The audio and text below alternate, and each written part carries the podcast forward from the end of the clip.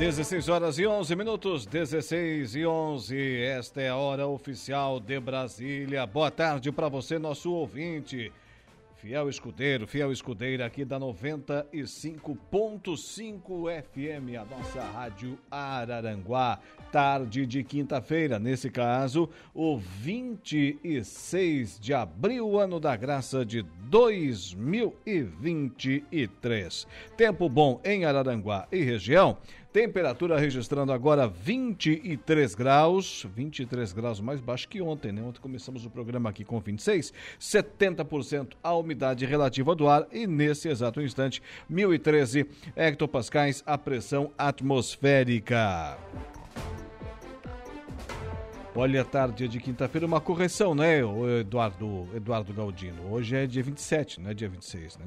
Tá ligado? Dia 27. Começamos agora mais um dia em notícias, sempre com o oferecimento de Angelone Araranguá. No Angelone é assim, todo dia a dia de super promoções, super ofertas para você. Januário Máquinas, força, potência, economia, durabilidade que a sua terra precisa estar tá lá na linha de produção, na linha de montagem da Januário Máquinas. E é claro, também temos o oferecimento da Impro, que recentemente triplicou a sua produção lá em Meleiro, inaugurando a sua nova unidade industrial ali às margens da SC que liga Meleiro a Morro Grande, na comunidade de Poço Verde, a nossa Impro. Olha, no programa de hoje, no nosso Dia em Notícia, daqui a pouco eu vou conversar com o vice-presidente vice-presidente do Sindicato dos Químicos de Criciúma, vai falar do ganho real no salário de 8 mil trabalhadores das indústrias plásticas de Criciúma e região. Vou conversar com o Edson Rebelo. Ainda no estúdio, a presença dela, carismática, a Evelise Rocha, no quadro Bem-Estar Pet e os seus convidados. Hoje, o João Luiz Trevisol, veterinário na clínica JED Araranguá. Assunto: leishmaniose. E ainda por telefone converso com o prefeito de Meleiro, Éder Matos, falando do SAMAI, que trabalha na substituição da rede antiga de 55 milímetros para canos dutos ali de 110 milímetros. Para quê? Para trazer água potável. Olha, um pedido, né?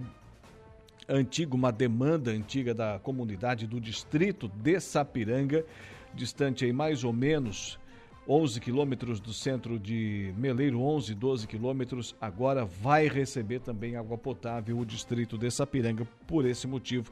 Esse é o motivo das obras nesse momento lá no bairro Estreito em Meleiro. Sai a rede de 55 milímetros e entra a de 110.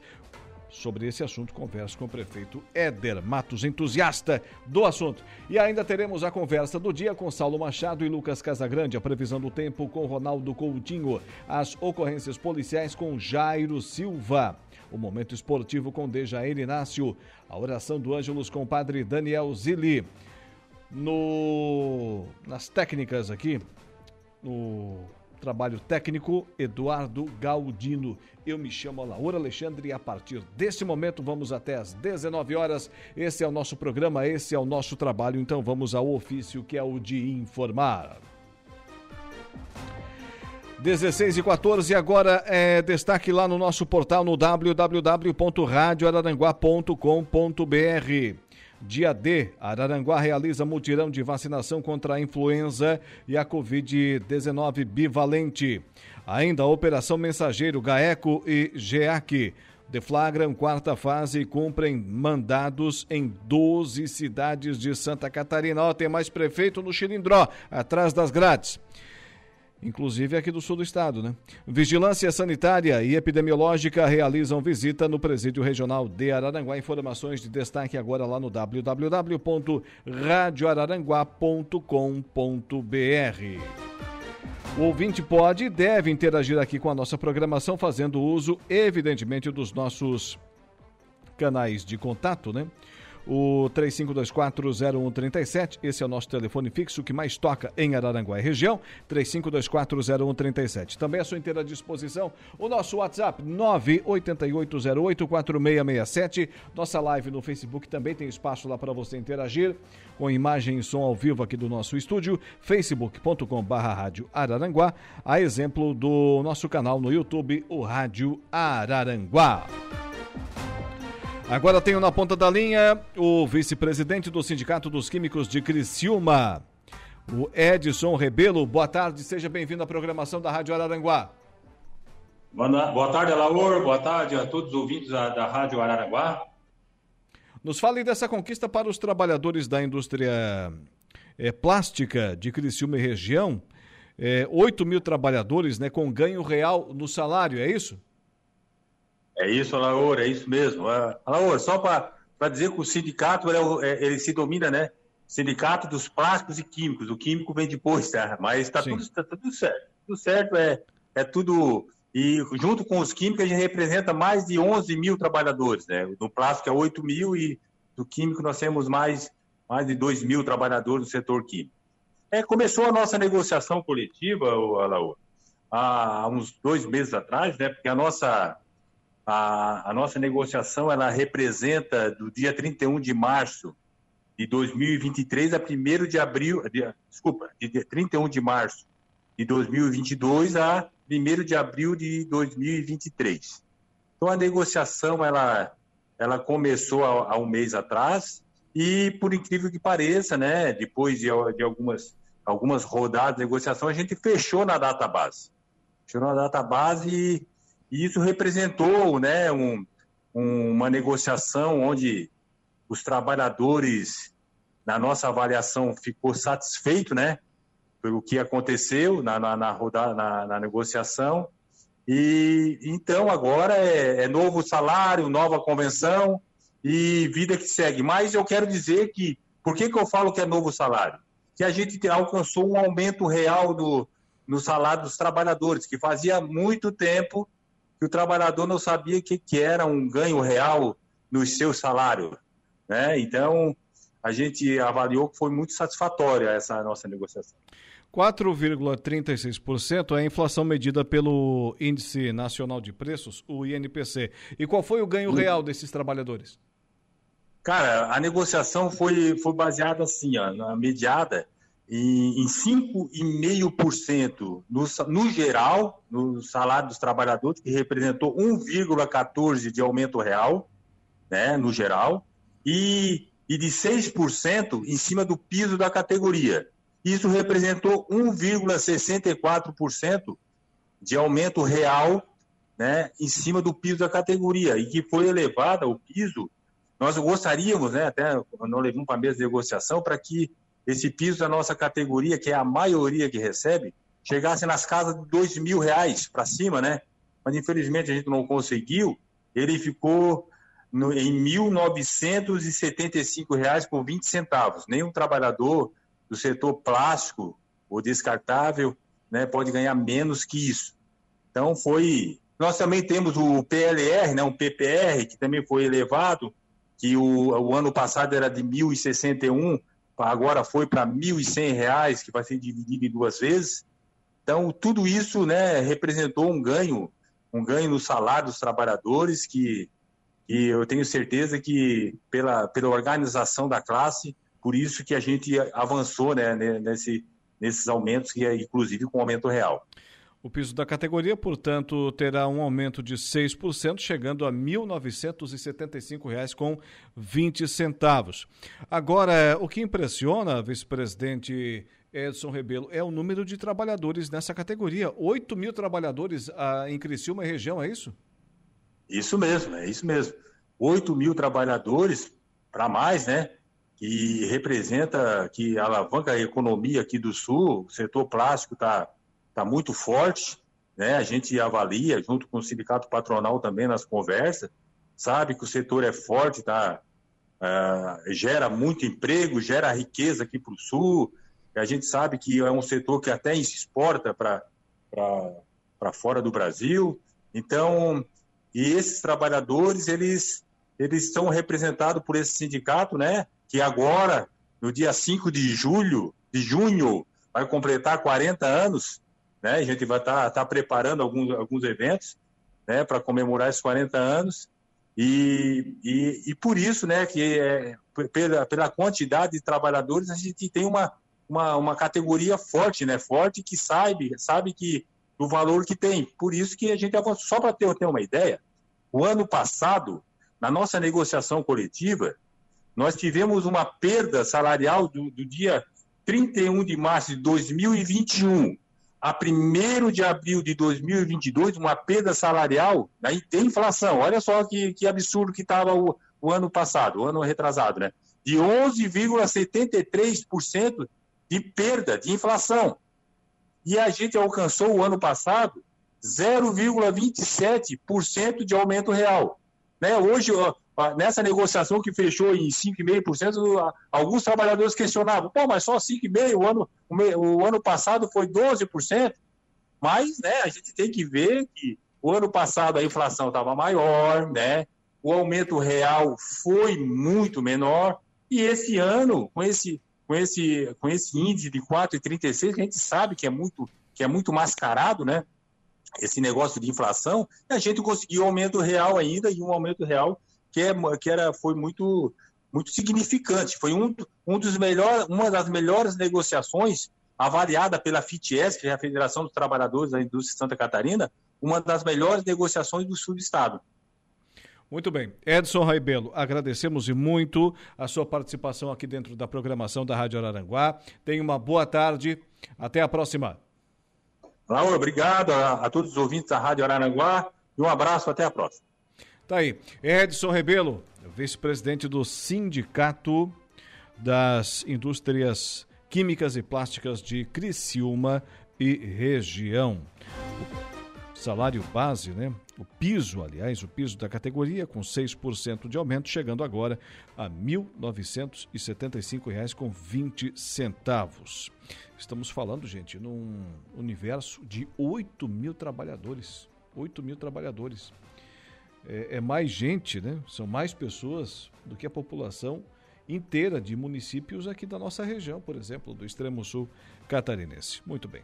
16 horas e 23 minutos. Vamos seguindo com o nosso dia em notícia, sempre agradecendo e muito a sua audiência. Agora, o Eduardo Galdino, vamos trazer aqui a matéria com a responsabilidade exatamente, exatamente é, do repórter, aliás, da repórter, né? Da repórter Patrícia Gomes. Roupas falsificadas são o principal tipo de pirataria identificada em Santa Catarina.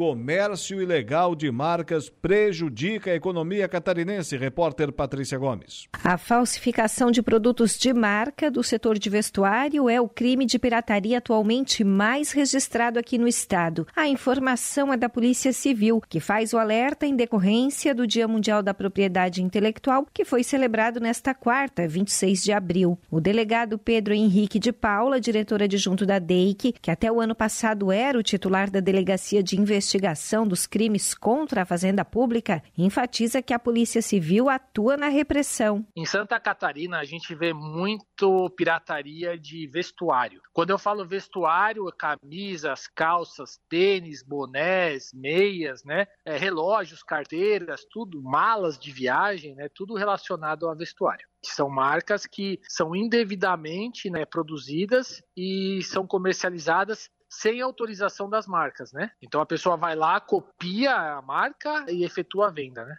Isso é uma coisa muito comum e foi muito combatido e vem sendo combatido pela Polícia Civil. A falsificação de produtos, chamada de pirataria, é negativa para a economia, além de representar riscos ao consumidor. Artigos como perfumes, tênis e óculos podem prejudicar a saúde. O delegado Pedro Henrique de Paula relata que, além de produtos pirateados virem de São Paulo, as investigações já identificaram até mesmo fábricas em Santa Catarina produzindo peças de vestuário falsificadas. Grande parte delas vem de São Paulo, para Santa Catarina, né? E aqui são vendidas. Algumas vêm do Paraná e a gente descobriu também algumas fábricas em Santa Catarina que produzem indevidamente essas roupas, né? E isso afeta o quê? Não afeta tão somente as marcas, mas afeta o consumidor, afeta a cadeia produtiva do estado de Santa Catarina, porque já era uma concorrência desleal, né?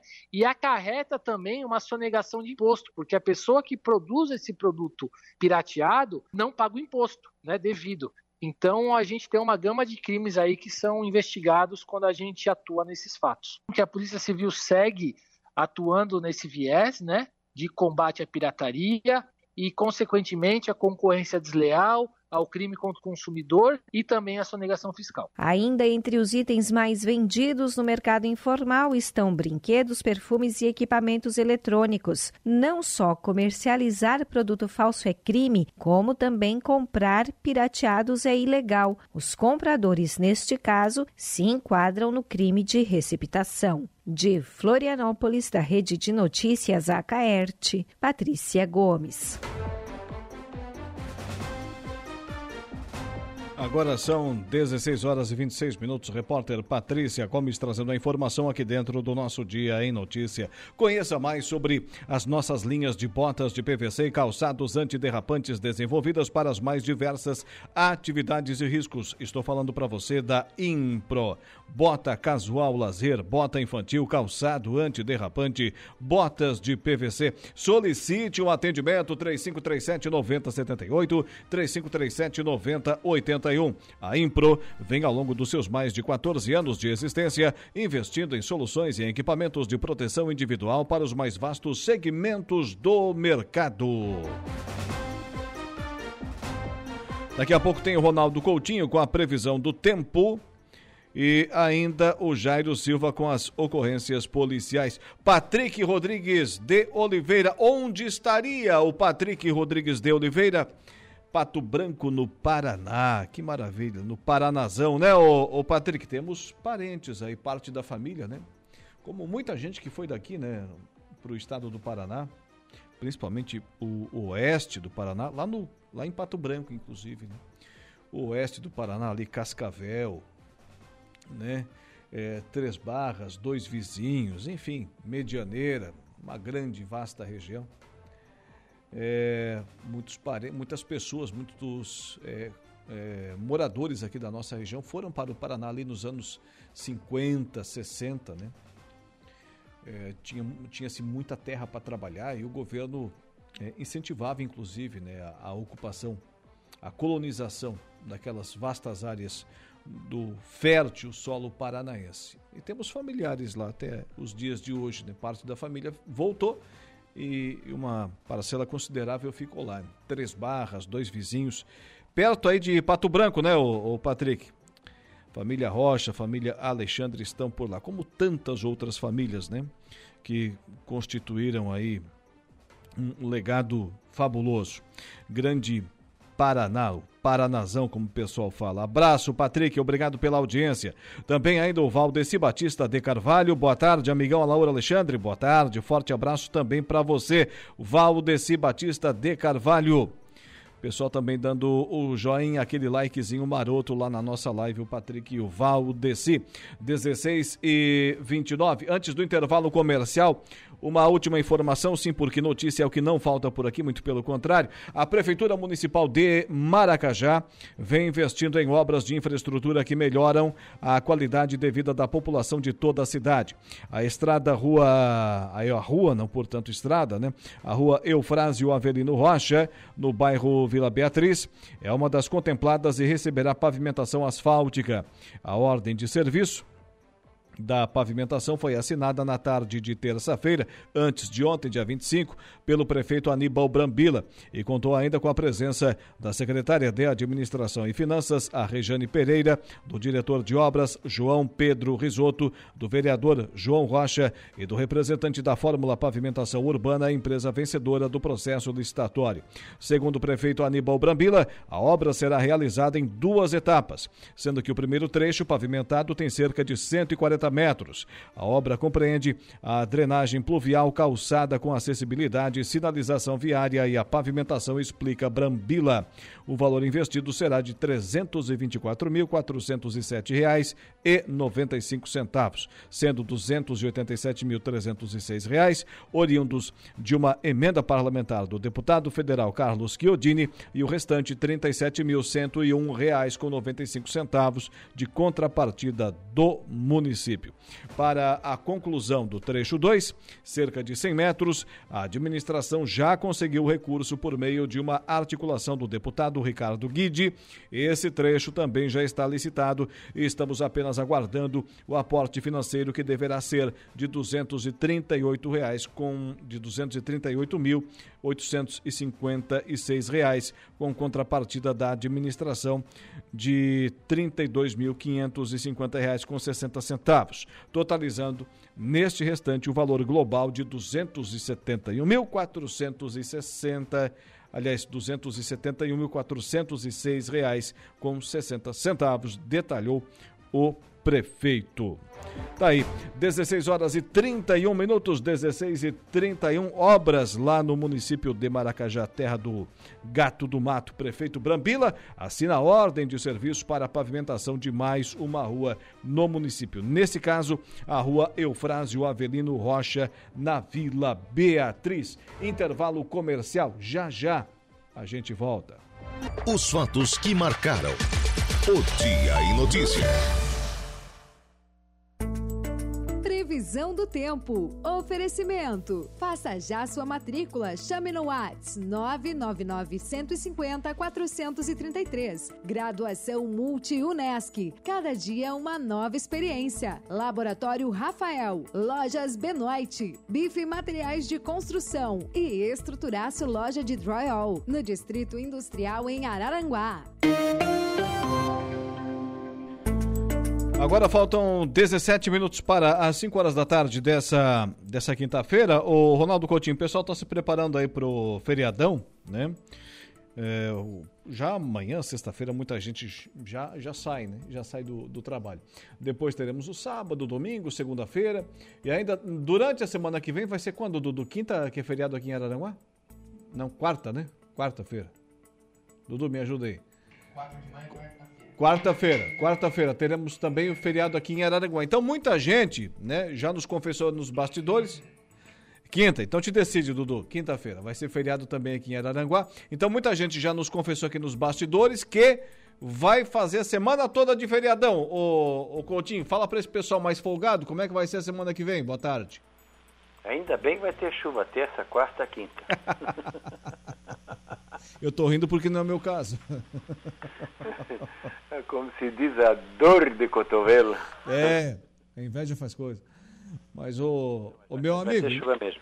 É chuva mesmo semana que vem, tudo isso? Então, hoje tempo bom, amanhã tem tempo bom, sexta, sábado, domingo, segunda, friozinho de manhã e à noite, esquenta um pouco à tarde, principalmente domingo e segunda. Na segunda vai ter cidades aí com 30 graus ou um pouquinho acima. E aí vem chuva ali no finalzinho do dia ou final da noite de segunda, entre o vento sul também. Na terça, quarta e quinta tem chuva e períodos de melhor e fica mais frio, podendo melhorar na sexta com queda na temperatura. Da Climaterra, Ronaldo Coutinho. Essa queda na temperatura que deverá ser, segundo você, só na sexta-feira da semana que vem, será de quanto, assim, mais ou menos? Ah, vai ter, vai ter, acho que não sei se sábado ou domingo que vem, abaixo de 10 graus aí para vocês. Mas, mas essa sexta e sábado e domingo também é friozinho de manhã. Aqui, por exemplo, pode chegar a zero amanhã. Ô, Coutinho, eu tinha separado aqui hoje de manhã, quando acompanhei na mídia, um, um detalhe aqui justamente para essa nossa intervenção com você. É, cientistas estão perplexo com, perplexos né, com o súbito aquecimento recorde dos oceanos nos últimos dias, que descrevem como absurdo. dizem temer o começo de algo mais sério. Alguns chegam a se recusar a falar à imprensa sobre o que está acontecendo. Quantos por cento de verdade tem nisso? Isso é um texto de uma empresa que adora caçar clique. Está caindo no meu conceito essa empresa, Coutinho. Hum? Essa empresa era mais conceituada, no meu caso, está caindo, está caindo. Sim, é muito sensacionalismo, usa muita palavra sem precedentes, é, jamais visto. Gente, se fosse uma coisa séria, em primeiro lugar, dados confiáveis dos oceanos, nós temos o quê? 40, 50, 60 anos. Os oceanos têm milhões de anos ou milhares de anos nessa situação. Já teve aquecer e esfriar várias e várias vezes. Os oceanos hoje a nível global estão 0,28 décimos acima do normal. Me desculpe, né? Foi que nem saiu uma reportagem, não foi dessa empresa no caso. Foi de uma, uma revista científica dizendo que tinha tido um aquecimento muito forte nos oceanos em profundidade. Sabe qual foi o valor do aquecimento? É. 0,001.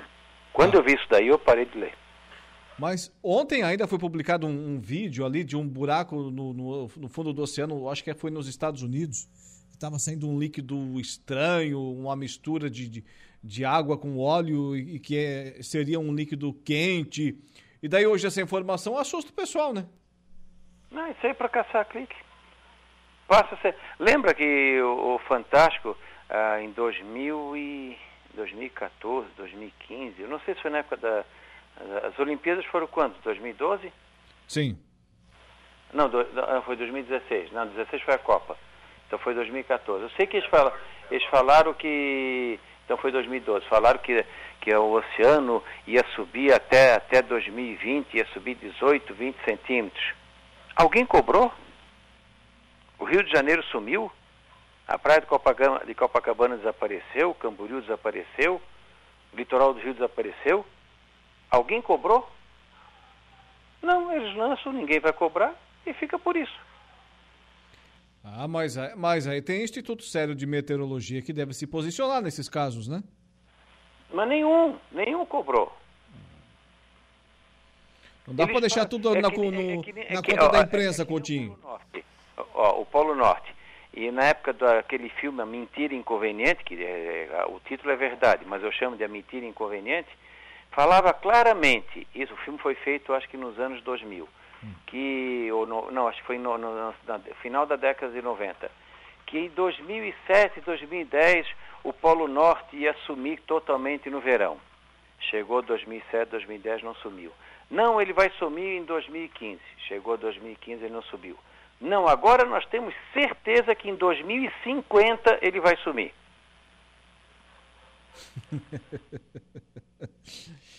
Não, é, é, piada. Tudo que eles previram na década de 90 e início dos anos 2000, 90% não se confirmou nada. O Polo Sul está derretendo. Tu olha os dados do Polo Sul, a temperatura média o ano inteiro é praticamente 99% do polo abaixo de zero. Rarissimamente passa de zero, a não ser a península, que é um, seria, seria como se fosse tu pegar metade do estado de Sergipe e dizer que o Brasil inteiro está pegando fogo. Aí tu, tem, tu pega, às vezes, num dia saiu uma reportagem da mesma empresa, um tempo atrás, Polo Sul estava com 14 graus acima da média. A média era estava é, em 15 graus abaixo de zero a média. A média acho que era 30. Pô, gente, vai fazer uma diferença enorme, né? É, te, conf, te confesso que hoje com essa do, dos oceanos eu me assustei. Não, essa daí eu ignoro solenemente vai mudar, o clima vai mudar porque nós estamos numa fase de transição planetária que agora não convém discutir, que é jogar pedra aos porcos, pérola aos porcos. Nós vamos ter muita, mas muita mudança radical na geologia e no clima, que fazem parte do planeta. Não tem nada a ver é, assim de forma direta com o ser humano. Tem sim, mas se eu for explicar aqui eu vou me taxar de doido, então não vou nem falar. Eu só sei que vem muita coisa ruim por causa do nosso comportamento e porque o planeta precisa subir um degrau. Ele também evolui. Hum. Então, como não adianta falar agora, tem que falar aos pouquinhos, que daí quando começar a acontecer, o pessoal vai se lembrar daquele doido que falou. Então tá, continua Tudo isso fala. vai acontecer em talvez 20, 30, em 40, 50 anos. Vai começar. Não então fala. nós vamos ver desencarne em massa, é. vamos ver terremotos muito mais fortes que o normal, isso ao longo prazo. Vulcão, mais vulcões entrando em, em erupção, em fase ativa. Quando começar a entrar isso aí, a gente pode discutir. Agora é jogar pérola ao porco. Eu ia dizer que eu ia dormir já mais tranquilo hoje, com você me tranquilizando. Agora esqueci tudo. Não, só, só que é o passaporte que a gente tem que fazer? É. Ética. É. Significa o quê? Não mentir, não roubar, não falar mal, falar o mais, ser o mais correto possível. Ninguém é 100% correto, ninguém. É. Nem o Papa. Isso já então, teve um, um vamos sujeito o quê? nascido... Tentar ser o mais reto possível. Quando for fazer um negócio, se tu vê que tu está tendo uma vantagem muito grande em cima do cara que tu vai comprar, aumente o preço. Valorize mais ele, mesmo que ele não peça. Não passe por cima dele porque tu está tá fazendo a coisa errada. Legalmente está certo, mas tu está fazendo a coisa errada. Tu que é vendedor, tu pode vender uma blusa por 5 e está vendendo por 50, legalmente ninguém está fazendo nada errado, mas tu está fazendo moralmente errado. É isso que nós temos que mudar. Se, se 80% da população começasse a melhorar esse comportamento, dos, dos 80 a 30, muita coisa ruim seria evitada. Então tá, Coutinho, vamos encerrar por aqui. Amanhã a gente volta nesse mesmo horário. Muito obrigado, hein? Boa tarde. Viu? Aí vem as risadas. Mas não, não se preocupe, não.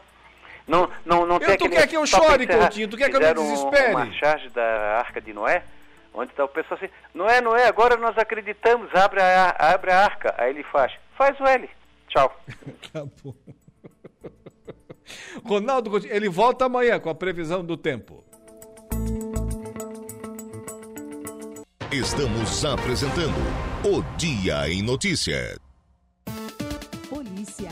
Oferecimento. Unifique. A tecnologia nos conecta. Autoelétrica RF Araranguá. E Eco Entulhos. Limpeza já. Fone 99 600 8000. 16 horas e 55 minutos. Jairo Silva com as ocorrências policiais. Boa tarde. Boa tarde, Alaor. Depois de aproximadamente 28 horas de julgamento, viu, Alaor, quatro pessoas foram condenadas por tentativa de homicídio qualificada pelo Tribunal do Júri da Comarca de Jaguaruna, após denúncia do Ministério Público de Santa Catarina. Ícaro Miguel Nogueira da Rocha, Rafaela Peterli da Rosa, Henrique Lucas Silvano e Patrícia Andréa Vargas receberam penas que variam de 10 a 15 anos de prisão cada um. Henrique e Patrícia ainda foram condenados por organização criminosa com a participação de um adolescente. Os quatro condenados agiram juntos na tentativa de homicídio de uma mulher no dia 6 de janeiro de 2021 na cidade de Jaguaruna. Um adolescente também participou da ação criminosa. O fato se deu por volta de 18 horas em um local conhecido como Lixão, próximo a um mangue. A vítima foi capturada pelo grupo enquanto caminhava na rodovia SC número 100 e levada em um veículo até o ponto onde foi espancada, sob pauladas, socos e chutes, além de falas aterrorizantes dos criminosos, identificadas em vídeos gravados da ação. A ofendida, nesse caso a vítima, precisou se fingir de morta para sobreviver. Conforme sustentação das promotoras de justiça Raíza Carvalho Simões Rolim e Bianca Andriguete Coelho, que atuaram no Júni, o grupo agiu com evidente crueldade, visto que as lesões provocadas na cabeça da vítima chegaram a expor o seu crânio, condição essa relatada em laudo médico. O crime somente não se consumou por circunstâncias alheias à vontade do grupo, isso porque, diante da violência empregada, a vítima já não esboçava mais qualquer reação e eles acreditaram que ela tivesse vindo a óbito. Isso garantiu que a mulher pudesse receber socorro de populares, seguido de atendimento médico. Das condenações, Ícaro Miguel Nogueira da Rocha foi condenado por tentativa de homicídio com qualificadoras de motivo fútil, meio cruel e modo que dificultou a defesa da vítima a uma pena de 11 anos e 8 meses de reclusão. Já Rafaela Peterli da Rosa, condenada também pela tentativa de homicídio, é meio cruel e modo que dificultou a defesa da vítima a uma pena de 9 anos e 4 meses também de cadeia. Henrique Lucas Silvano, condenado também pela tentativa de homicídio, meio cruel e modo que dificultou a defesa da vítima, bem como pelo crime de organização criminosa, a uma pena de 13 anos, 7 meses e 10 dias de reclusão. E finalmente Patrícia Andréa Vargas foi condenada também pela tentativa de homicídio, com as qualificadoras de motivo fútil, meio cruel e modo que dificultou a defesa da vítima, bem como pelo crime de organização criminosa, a uma pena de 15 anos, 11 meses e 10 dias de reclusão. Cabe recurso das sentenças, mas o juízo negou aos réus o direito de recorrer em liberdade. Os quatro acompanharam o processo presos de forma preventiva.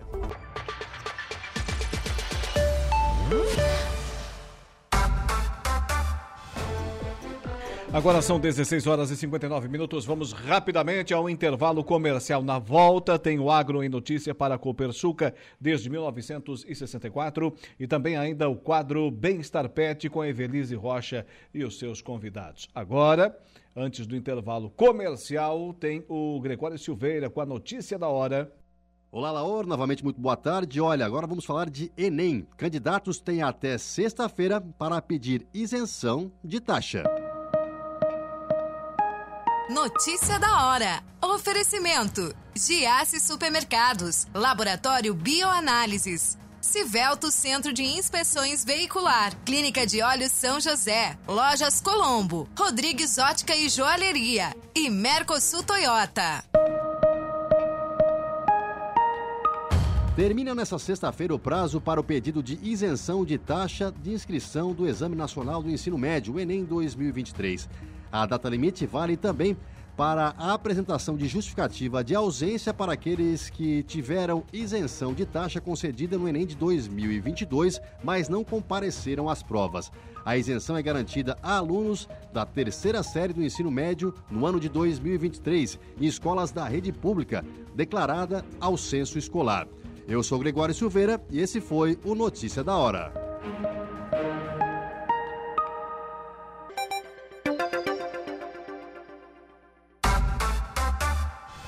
Estamos de volta com o nosso Dia em Notícias, sempre agradecendo e muito a sua audiência, claro, também o nosso timaço de patrocinadores. Desse time, aliás, fazem partes empresas conceituadas aqui da nossa região, por exemplo, a Januário Máquinas, potência, durabilidade, economia e a confiança em uma marca que atravessou décadas e continentes. Esses são os tratores da linha JP, líder de vendas e de resultados para o empreendedor do agronegócio. São 25 anos de uma empresa construída pelo empenho e obstinação de uma família, colaboradores e clientes. Januário Máquinas, a força que a sua terra precisa. Agora, o quadro Bem-Estar Pet. Bem-Estar Pet. Oferecimento: Nutricional Distribuidora de Ração. E eu digo sempre que quinta-feira é o dia do quadro Bem-Estar Pet, com ela, carismática Evelise Rocha. Boa tarde, minha amiga. Boa tarde, Alaor. Boa tarde, ouvintes. E hoje, e hoje temos aqui mais um convidado, o apresente para os nossos ouvintes. Então, hoje nós estamos com o João Luiz Trevisol. É, ele é médico veterinário e trabalha na clínica veterinária JE, que fica aqui na Avenida Getúlio Vargas. Nesses casos de nomes uh, compostos, eu sempre pergunto: é, chamamos de João ou de Luiz? Ou dos dois? Pode chamar de João, pode então chamar. Então tá. Seja bem-vindo, João. Boa tarde. Prazer, boa tarde. Ô, ô Evelise. Uma pré... Ai, desculpa, Laura, te interromper. Sim, não, eu pode, fiz uma pode... pré-entrevista já com, Lua, com o João ali fora, né? Hum. Ele é daqui da nossa cidade. Ah, é. Nas... Tu, tu, perguntou assim para ele aquela gente... frase célebre, que gente, gente tu é? que tu é, perguntei. que gente que tu é. Ele é nascido e criado aqui na nossa cidade. Eu fico muito feliz, é, né? Essa expressão eu não conheço de nenhum outro lugar na face da Terra que está dessa galáxia que não seja no extremo sul catarinense. a pergunta, que, que gente, gente, que tu é? é. Mas então tá, antes de iniciarmos aqui a entrevista, Evelise, é, temos aí um, um ouvinte que estava interagindo, você me mostrou antes aí. Ah, sim, o, o Marino. Isso. O Marino é um dos nossos tantos ouvintes, né? Sim. Que estão sempre ligadinhos no nosso, no nosso quadro aqui. Ele também já foi um ganhador aqui da. Ganhou a ducha, né? Ganhou a ducha. Daí, Marino, já instalou a ducha? Como é que tá? Isso, a ducha é lá do Tano Materiais lá de Construção. Tano Materiais de Construção, isso mesmo. E ele já interagiu aqui, que está só no aguardo do programa. Abraço, Marino, obrigado pela audiência. Também agradecemos aqui o pessoal que deu aquele likezinho lá na nossa, nossa live, a Marne Costa, Valdete Roque, Patrick Rodrigues de Oliveira, lá de Pato Branco, no Paraná, e o Valdeci Batista de Carvalho. Evelise, então hoje vamos falar de leishmaniose. Isso mesmo. É uma doença, o, o João Luiz, que nós aqui na, na nossa região não temos é, não, não falamos muito dela, né? Não, não é uma doença conhecida na nossa região, principalmente porque aqui em Araranguá, por exemplo, sem tirar esse caso que a gente diagnosticou, o último caso que teve foi há 10 anos atrás. Então não é uma, uma doença rotineira, é uma doença que não ah, tivemos muito... um caso diagnosticado aqui em Araranguá. Há 10 anos atrás. Sim. Era um animalzinho de rua, onde esse animalzinho ele tinha já sintomas bem avançados e acabou sendo feita a eutanásia do animalzinho, né? Mas há 10 anos atrás, desde então, nenhum. Ah, de 10 anos para cá, nenhum caso. Nenhum caso. Não, do jeito que você falou, pensei que tínhamos registrado não, um caso não, essa, não, não. essa semana. Foi só esse caso de 10 anos atrás Sim. e esse que a gente pegou agora. Então tá. E, é, a, a leishmaniose, ela é uma doença que fica só com o animal ou passa também para o ser humano? É uma doença que passa para o ser humano, só que ela depende de um vetor para passar para o ser humano. Como é que funciona? O cachorro o ca... começa com o cachorro com o ser humano, mas o cachorro ele é picado pelo mosquito palha, que é o vetor da doença. Esse mosquito, mosquito palha. Mosquito palha. É aquele fininho que a gente vê na parede de vez em quando? Não, é um mosquito que ele, ele é fininho também, mas ele é mais marronzinho, geralmente. Hum. Quem quiser dar um Google, ele é bem característico. Uh, esse mosquito ele acaba ele tem que ser positivo, então ele tem que ser positivo. Ele acaba picando o cachorro, o cachorro acaba ficando positivo também com o protozoário, que a leishmania na verdade é um protozoário, né? Sim. E o cachorro ficando positivo, ele acaba se transformando num animal que pode contaminar outros mosquitos e os mosquitos contaminarem as pessoas, entendeu? Ou seja, tem que dar muito certo ou muito errado, sim. né, para a doença se alastrar, né? Sim, mas em regiões como, por exemplo, Minas Gerais, Minas Gerais tem muito desse mosquito, porque lá a mata nativa também ajuda esse mosquito a se multiplicar, entendeu? Então, lá já é uma doença que acontece direto. Era o que eu ia perguntar. Esse mosquito é comum aqui na nossa região ou não? Não. Na nossa região, aqui no Vale de Araranguá, nunca foi encontrado um mosquito palha, entendeu? Mas em Floripa, apesar de não, não, não ser comum um mosquito palha, uhum. tem muito caso de leishmaniose. Lá tem Por bastante. quê? Se não tem um mosquito? Eu, eu penso que seja por dois, por dois fatores. Primeiro que lá tem lagoa, Lá tem lagoa, tem bastante floresta e é uma região que muita gente frequenta. É uma região que vem animais do Brasil inteiro. Hum. Floripa é muito popular, né? Certo. A, a leishmaniose, como é que ela se manifesta? Ela pode... Tem casos que ela nem se manifesta, que o animal fica assintomático. O animal, depois de, de se contaminar, ele pode ficar até dois anos sem manifestar sintoma nenhum, mas passando a doença. Sim. E aí é onde o, é o problema, sabe? Porque se tu não vê sintoma nenhum no teu cachorro, por que que tu vai levar no veterinário? Pois é. Só que ele vai continuar passando para os outros dogs, se tiver o vetor. Fazendo o exame, essa doença, ela é identificada? Ela é. Ela é identificada de, algum, de alguns exames que a gente consegue fazer. O que a gente fez, a gente fez dois. A gente fez um PCR e um ELISA. Então, a gente conseguiu bater o diagnóstico com dois. Mas sintoma, o animalzinho que a gente pegou não tinha.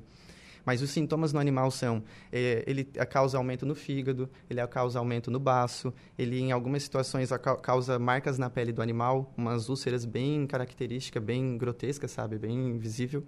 E o animalzinho acaba tendo insuficiência renal. Aos poucos, o animalzinho vai sendo prejudicado, entendeu? Sim. E tem cura não? Não tem cura provada, eu diria. Não tem um artigo científico que eu possa te dizer, não, tem uma cura. Mas já teve regressão do protozoário no paciente, entendeu? Mas cura, não. Uma vez positivo, a vida toda. Certo. E leva à morte do animal?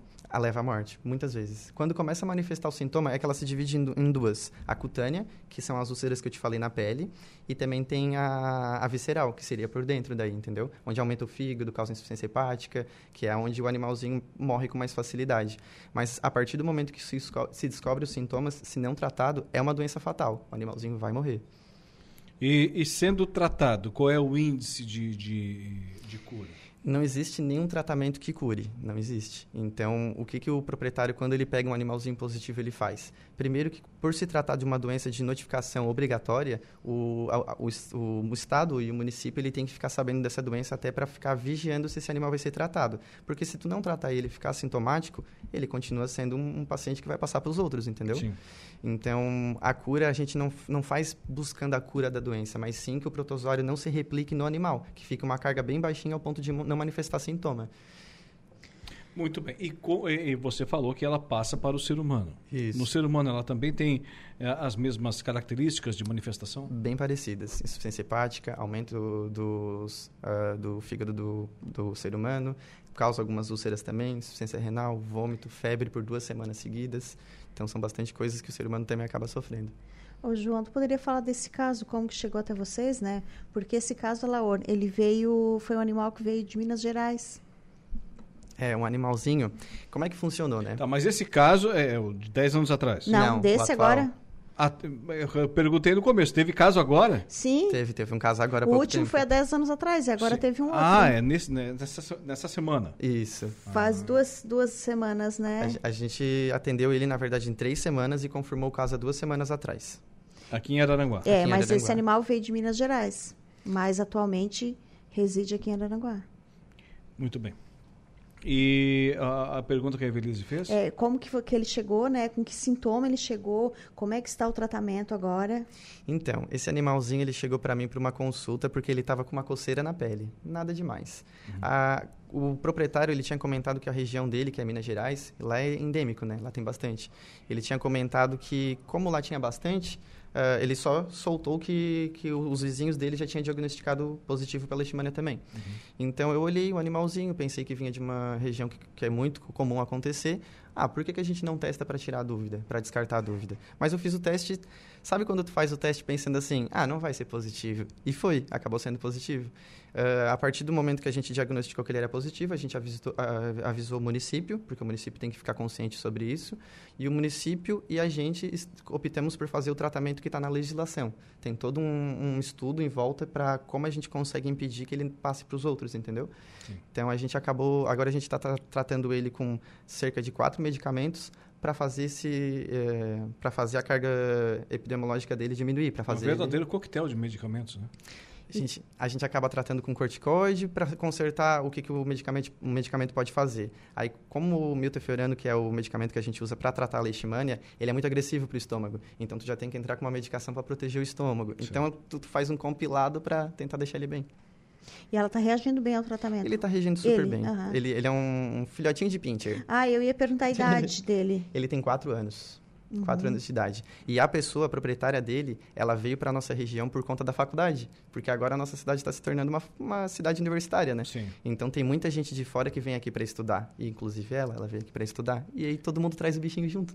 E, e essa doença, a leishmaniose, ela é mais agressiva, menos agressiva, conforme a raça ou não? Não, não tem interferência de raça. eh, Pega cachorro, não tem E, interferência de raça. e- e você, como é que foi ali a hora que teve contato com o animal, fez o exame, leishmaniose, e agora? Então, em primeiro momento eu fiquei um pouco assustado, porque não tem na nossa região. Então eu fiquei pensando que, cara, não tem na nossa região e eu fui a pessoa que caiu em mim, por que, que não caiu em outro? Ah, ah, em segundo momento a gente vai procurar. Eu já tinha estudado na faculdade, a faculdade a gente estuda, só que a gente estuda o básico, entendeu? Aí eu fui tentar me aperfeiçoar para saber o que, que a gente faz pro bichinho. Por quê? Porque essa é uma doença que a primeira opção que o governo dá, não o governo, não estou falando de nenhum governo específico, mas a regra do Brasil, um consenso no Brasil, é fazer a eutanásia do bichinho para que que, ele, que ele não Sim. passe para os outros, entendeu? Só que, cara, tu não vai fazer. Eu, tô- tô- se eu, eu sou vet- veterinário, então eu amo os bichinhos também.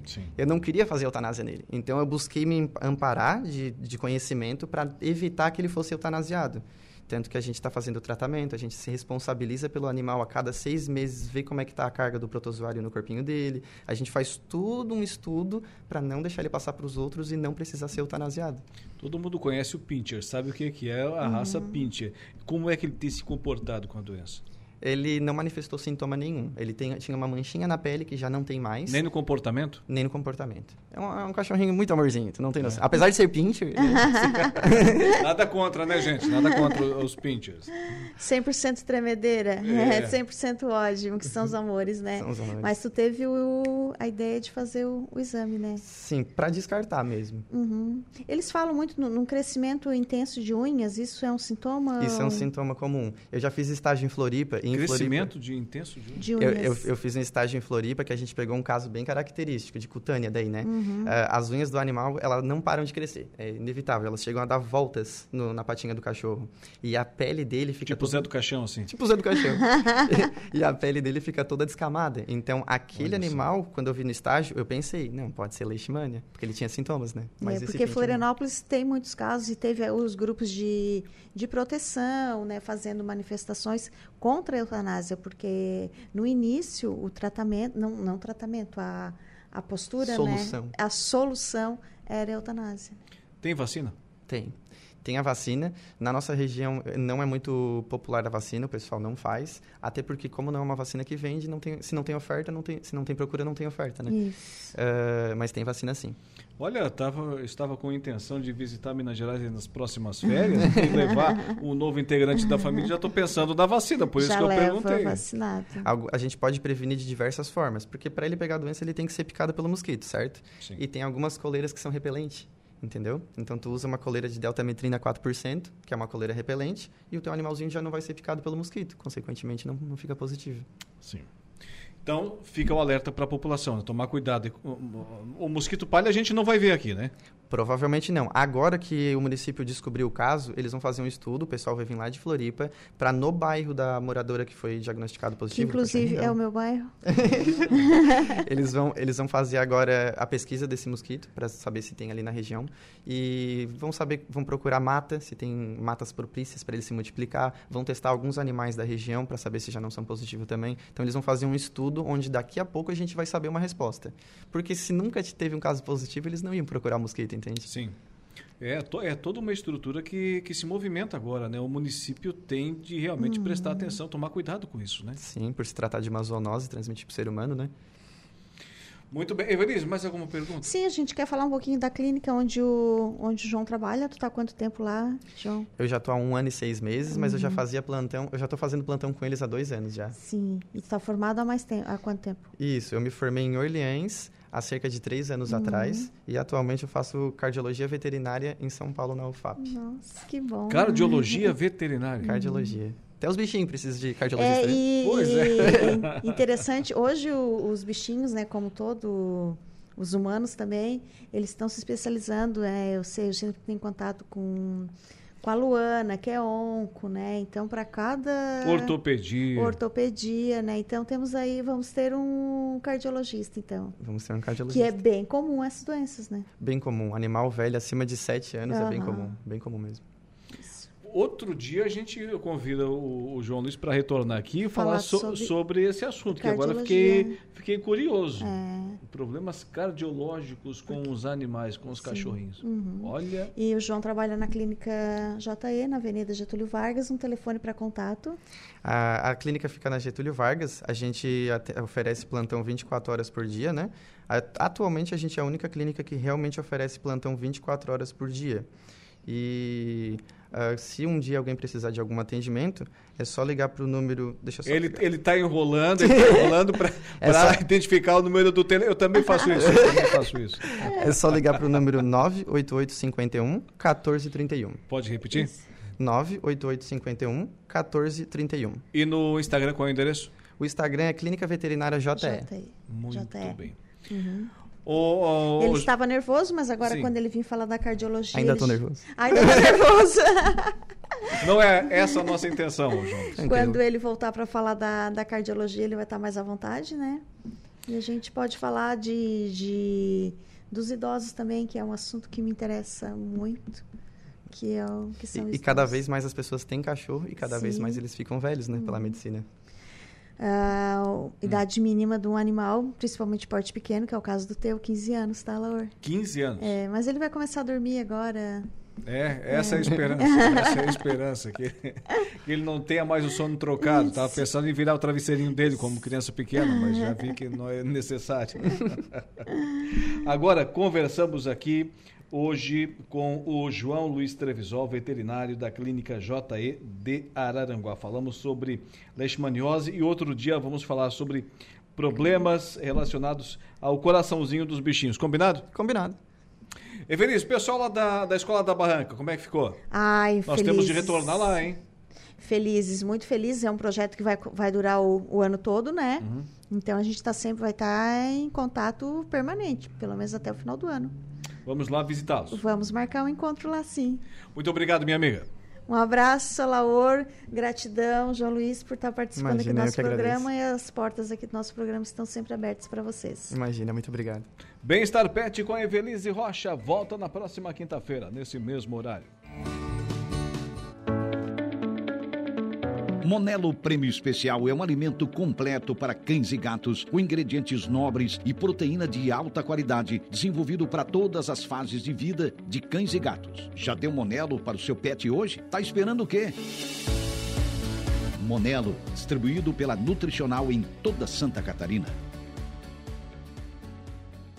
Você está ouvindo Rádio Araranguá.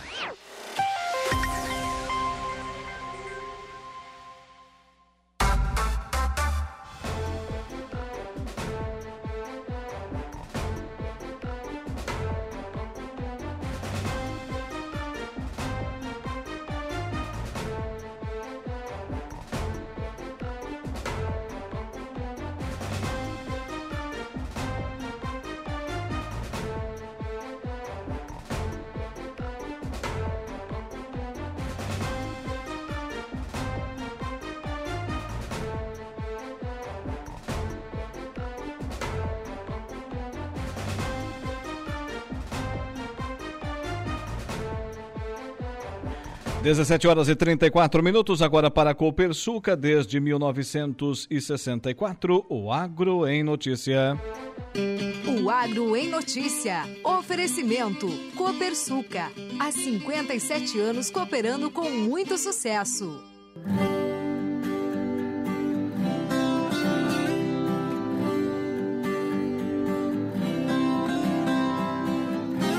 Agro em Notícias, sempre com o oferecimento da Copersuca, matriz lá no município de Turvo e com a sua atuação em toda a região, estado, país e mundo. Olha, Ex-ministros da Agricultura debatem desafios e perspectivas do setor. O Ministério da Agricultura e Pecuária reuniu nesta quinta-feira, portanto, hoje, dia 27, um grupo de ex-ministros da pasta para debater os obstáculos já enfrentados e os próximos desafios da agropecuária brasileira. Temos como sustentabilidade, segurança alimentar, crédito rural e inovação foram abordados pelos ministros. Anfitrião do evento, o ministro Carlos Fávaro ressaltou ressaltou a colaboração de todos para o crescimento do setor. Mais do que as homenagens merecidas, queremos mostrar que esse agronegócio tão pujante na economia brasileira não é fruto de uma pessoa só. Muitos trabalharam juntos com os produtores rurais para fazer esse agro tão forte.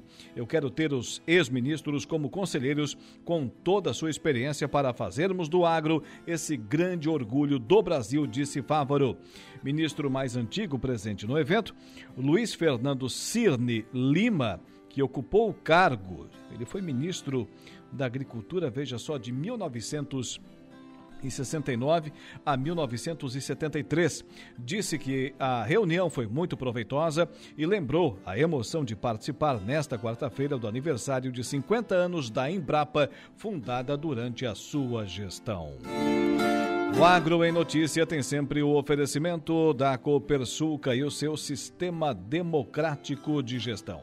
Nossas decisões sempre levam em conta a opinião e o desejo dos nossos associados. Realizamos assembleias gerais ordinárias em que todos os associados participam. Elegemos democraticamente os conselheiros de administração, conselheiros fiscais e membros dos comitês educativos. Nessas assembleias anuais, informamos todas as ações do ano e convidamos a todos para uma deliberação cooperativa sobre os resultados e planos futuros.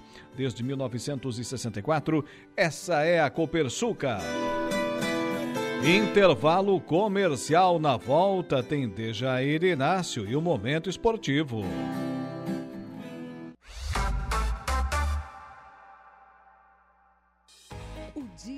Notícia. Patrocínio. Supermercados Angelone. No Angelone Araranguá. Todo dia é dia. Januário Máquinas Agrícolas. E Impro. Nossa marca é sua proteção. No Angelone Araranguá, todo dia é dia. Quem faz conta, faz Angelone e não escolhe o dia, porque lá todo dia é dia de economizar. Quer conferir? Veja só. Alcatra bovina top quality resfriada, peça 43,90 kg. A 100 ou paleta bovina top quality, peça pedaço ou moída 26,90 kg. Banana branca 4,99 kg. Angelone Araranguá. Baixe o app e abasteça. Potência, durabilidade, economia e a confiança em uma marca que atravessou décadas e continentes. Esses são os tratores da linha JP, líder de vendas e de resultados para o empreendedor do agronegócio. São 25 anos de uma empresa construída pelo empenho e obstinação de uma família, colaboradores e clientes. Januário Máquinas, a força que a sua terra precisa. E essa semana o Flávio Filho Cast terá um programa especial, sexta-feira, das 19 às 20 horas. Espero para esse papo. Motivação, inspiração, disciplina e empreendedorismo. Flávio Filho Cast. Produção e MUP Estúdio Criativo. Rádio Araranguá. Comunicado. O Conselho Municipal dos Direitos da Criança e do Adolescente de Meleiro comunica que estão abertas até dia 5 de maio as inscrições para as eleições ao cargo de conselheiro tutelar. O local para inscrições é a Secretaria de Educação no horário das 13 às 17 horas. Confira mais informações no site da Prefeitura, meleiro.sc.gov.br. Meleirense, venha fazer parte do Conselho Tutelar e prestar um relevante serviço às nossas crianças e adolescentes. Precisando trocar seus óculos? Qualidade e preço justo é só no Mercadão. A sua ótica completa. Armações a partir de R$ 49,90 e tem mais. Na compra do seu multifocal você ganha 150 reais de desconto. Tudo em até 12 vezes no cartão. Não compre antes de passar aqui no Mercadão dos Óculos. Em Criciúma, na rua João Pessoa. Em Araranguá, na Praça Ercílio Luz. Em Sara, em frente à Praça da Matriz. Armações e lentes. Ninguém vende mais barato. Mercadão dos Óculos. Aqui você vê vantagem. Chegou a solução para a impermeabilização de grandes áreas na construção civil. Quevex Top Lastic. Um impermeabilizante flexível de fácil aplicação e que dispensa mão de obra especializada. Top Lastic é o único capaz de substituir a manta asfáltica em qualquer tipo de impermeabilização. Pode ser aplicado em vigas, baldrames, caixas d'água, piscinas, cisternas e também ficar exposto em lajes de coberturas. Top Lastic. Um produto Quevex Fórmula concentradas. Atendimento gratuito ao consumidor. 0800 048 5533. A Câmara de Vereadores de Araranguá retoma suas atividades legislativas a partir de 1 de fevereiro. Acompanhe as sessões todas as segundas e quartas-feiras a partir das 19 horas. E para você que está sempre conectado, acompanhar as sessões é ainda mais fácil. Acesse cmva.sc.gov.br e exerça sua cidadania. Venha participar do canal de comunicação do povo com seus representantes. Câmara de Vereadores de Araranguá, de mãos dadas com a comunidade. Rádio Araranguá 95.5. Você usa a parabólica tradicional? Fique antenado. Para não ficar sem sinal, você precisa trocar pela nova parabólica digital. E beneficiários de programas sociais do governo federal podem ter direito ao kit gratuito instalado em sua casa. É mais qualidade de som e imagem para ver toda a programação sem pagar nada, como sempre foi. Acesse sigaantenado.com.br ou ligue 0800 729 2404 e informe seu CPF. Olá, ouvintes. Aqui é a protetora PET Evelise Rocha. Com o apoio da Nutricional Distribuidora de Ração, estamos todas as quintas-feiras aqui na Rádio Araranguá, às 17 horas, falando sobre saúde e bem-estar animal. Acompanhe nosso quadro Informações importantes para o nosso meio na programação 95.5 FM. Conheça, visite, invista em Timbé do Sul. Natureza, história, gastronomia, aventura e desenvolvimento. Cenários espetaculares no coração do Geoparque Caminho dos Canyons do Sul. E que a partir desse ano contará com a BR 285 devidamente pavimentada. Essa é a capital brasileira das montanhas e águas cristalinas. Prefeitura Municipal de Timbé do Sul. Eu estou também na 95.5 FM Rádio Araranguá. Programa Rancho de Palha com Sarará. Aos domingos, apoio. Lojas Adelino, Clínica Bela Oral, Mazuco Fotson, Mercado Arapongas, Funerária, Plano Familiar e Crematório Santa Terezinha, Restaurante Tradição, KF Agroferragens, Segala, instalação de ar-condicionado, Joalheria Ótica Alcidino, Tela Quente, a proteção da sua casa, Embutidos Pinheiral, Feijão Caldão, mais gostoso, nutritivo e econômico. Multi-itens, metais que se transformam. Santa Terezinha Plano de Assistência Familiar. O respeito humano que sua família merece. Convênios com laboratórios, dentistas, médicos, seguro de vida, materiais convalescentes, auxílio funeral, com assistência 24 horas. Agora também com crematório próprio, com procedimento muito mais seguro, prático, econômico e que não agride o meio ambiente. Planos a partir de R$ 47,40 mensais. Santa Terezinha Plano de Assistência Familiar. Em Araranguá, Avenida 7 de Setembro, Centro. Filiais em Balneário Rui do Silva, Ermo Jacinto Machado, Maracajá, Meneiro, Morro Grande, Sombrio, Timbé do Sul e Turvo. Gestão tecnológica, eficiente e humanizada. Nossa vocação é o cuidado. O Instituto Maria Schmidt atua de forma integrada na gestão de unidades de saúde no Brasil, gerando emprego e qualidade de vida para centenas de milhares de pessoas. Com expertise e equipe multiprofissional, o IMAS destaca-se por sua excelência, sendo uma referência na área da saúde. Aqui, sua saúde e qualidade de vida estão nas melhores mãos. Diretor técnico médico responsável Dr. Fernão Bittencourt, CRM barra SC 15539. Verduras e frutas, mais variedade. Hortifruti fresquinho pra encher o Ofertas válidas para quarta e quinta. Cebola quilo 2,78. Pinhão quilo 8,98. Limão Tahiti quilo 1,98. Caqui chocolate ou fuiu quilo 4,98. Laranja pera quilo 2,58. Mamão papaya União unidade 5,98. Aceitamos diversos cartões. Combo atacadista, mais compras, mais economia. 38 jogos, um objetivo: chegar à Série A. O Criciúma começa a sua caminhada e o futebol nos conecta vai seguir as pegadas do Tigre. O futebol nos conecta com Alianda Pisos e Azulejos, 30 anos realizando sonhos. Compre sem sair de casa. Bistec.com.br. É só pedir. Rocha Alimentos, sabor e praticidade para todos os momentos. Giasse Construtora, para você o nosso melhor. Dali Churras Restaurante, boutique de carnes, churrasco e eventos. Por onde a gente passa tem destaque. Conheça o Estelar, novo jogo da Estrela Bet. Acesse o site www.estelar.net.br e confira. Lombir, atitude é o que nos move. Se beber, não dirija. Revise seu veículo com quem entende. Bribrec, 30 anos cuidando da sua segurança.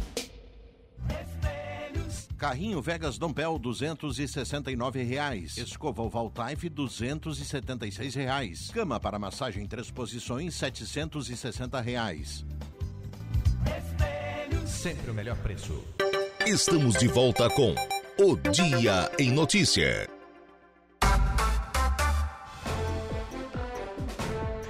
Que vem ao longo dos seus mais de 14 anos de existência investindo em soluções e equipamentos de proteção individual para os mais vastos segmentos do mercado. Solicite um atendimento no 3537 9078 e 3537 9081. Conheça nossos produtos. Conheça mais sobre nossas linhas de botas de PVC e calçados antiderrapantes desenvolvidas para as mais diversas atividades e riscos. Também temos o oferecimento aqui no nosso Dia em Notícia, sempre, sempre, sempre do Angelone Araranguá. No Angelone é assim. Aplicativo Angelone é o novo jeito de você encher o carrinho. É bem simples, baixe o aplicativo, se cadastre, acesse o canal Promoções, ative as ofertas exclusivas de sua preferência e pronto. Faça suas compras na loja, identifique-se no caixa e ganhe seus descontos. Toda semana novas ofertas. Aplicativo Angelone. Baixe, ative e economize. Também temos o oferecimento da Januário Máquinas, potência, durabilidade, economia e a confiança em uma marca que atravessou décadas e continentes. Esses são os tratores da linha JP, líder de vendas e de resultados para o empreendedor do agronegócio. São 25 anos de uma empresa construída pelo empenho e obstinação de uma família, colaboradores e clientes. Januário Máquinas, a força que a sua terra precisa. Agora com de Jair Inácio, o Momento Esportivo.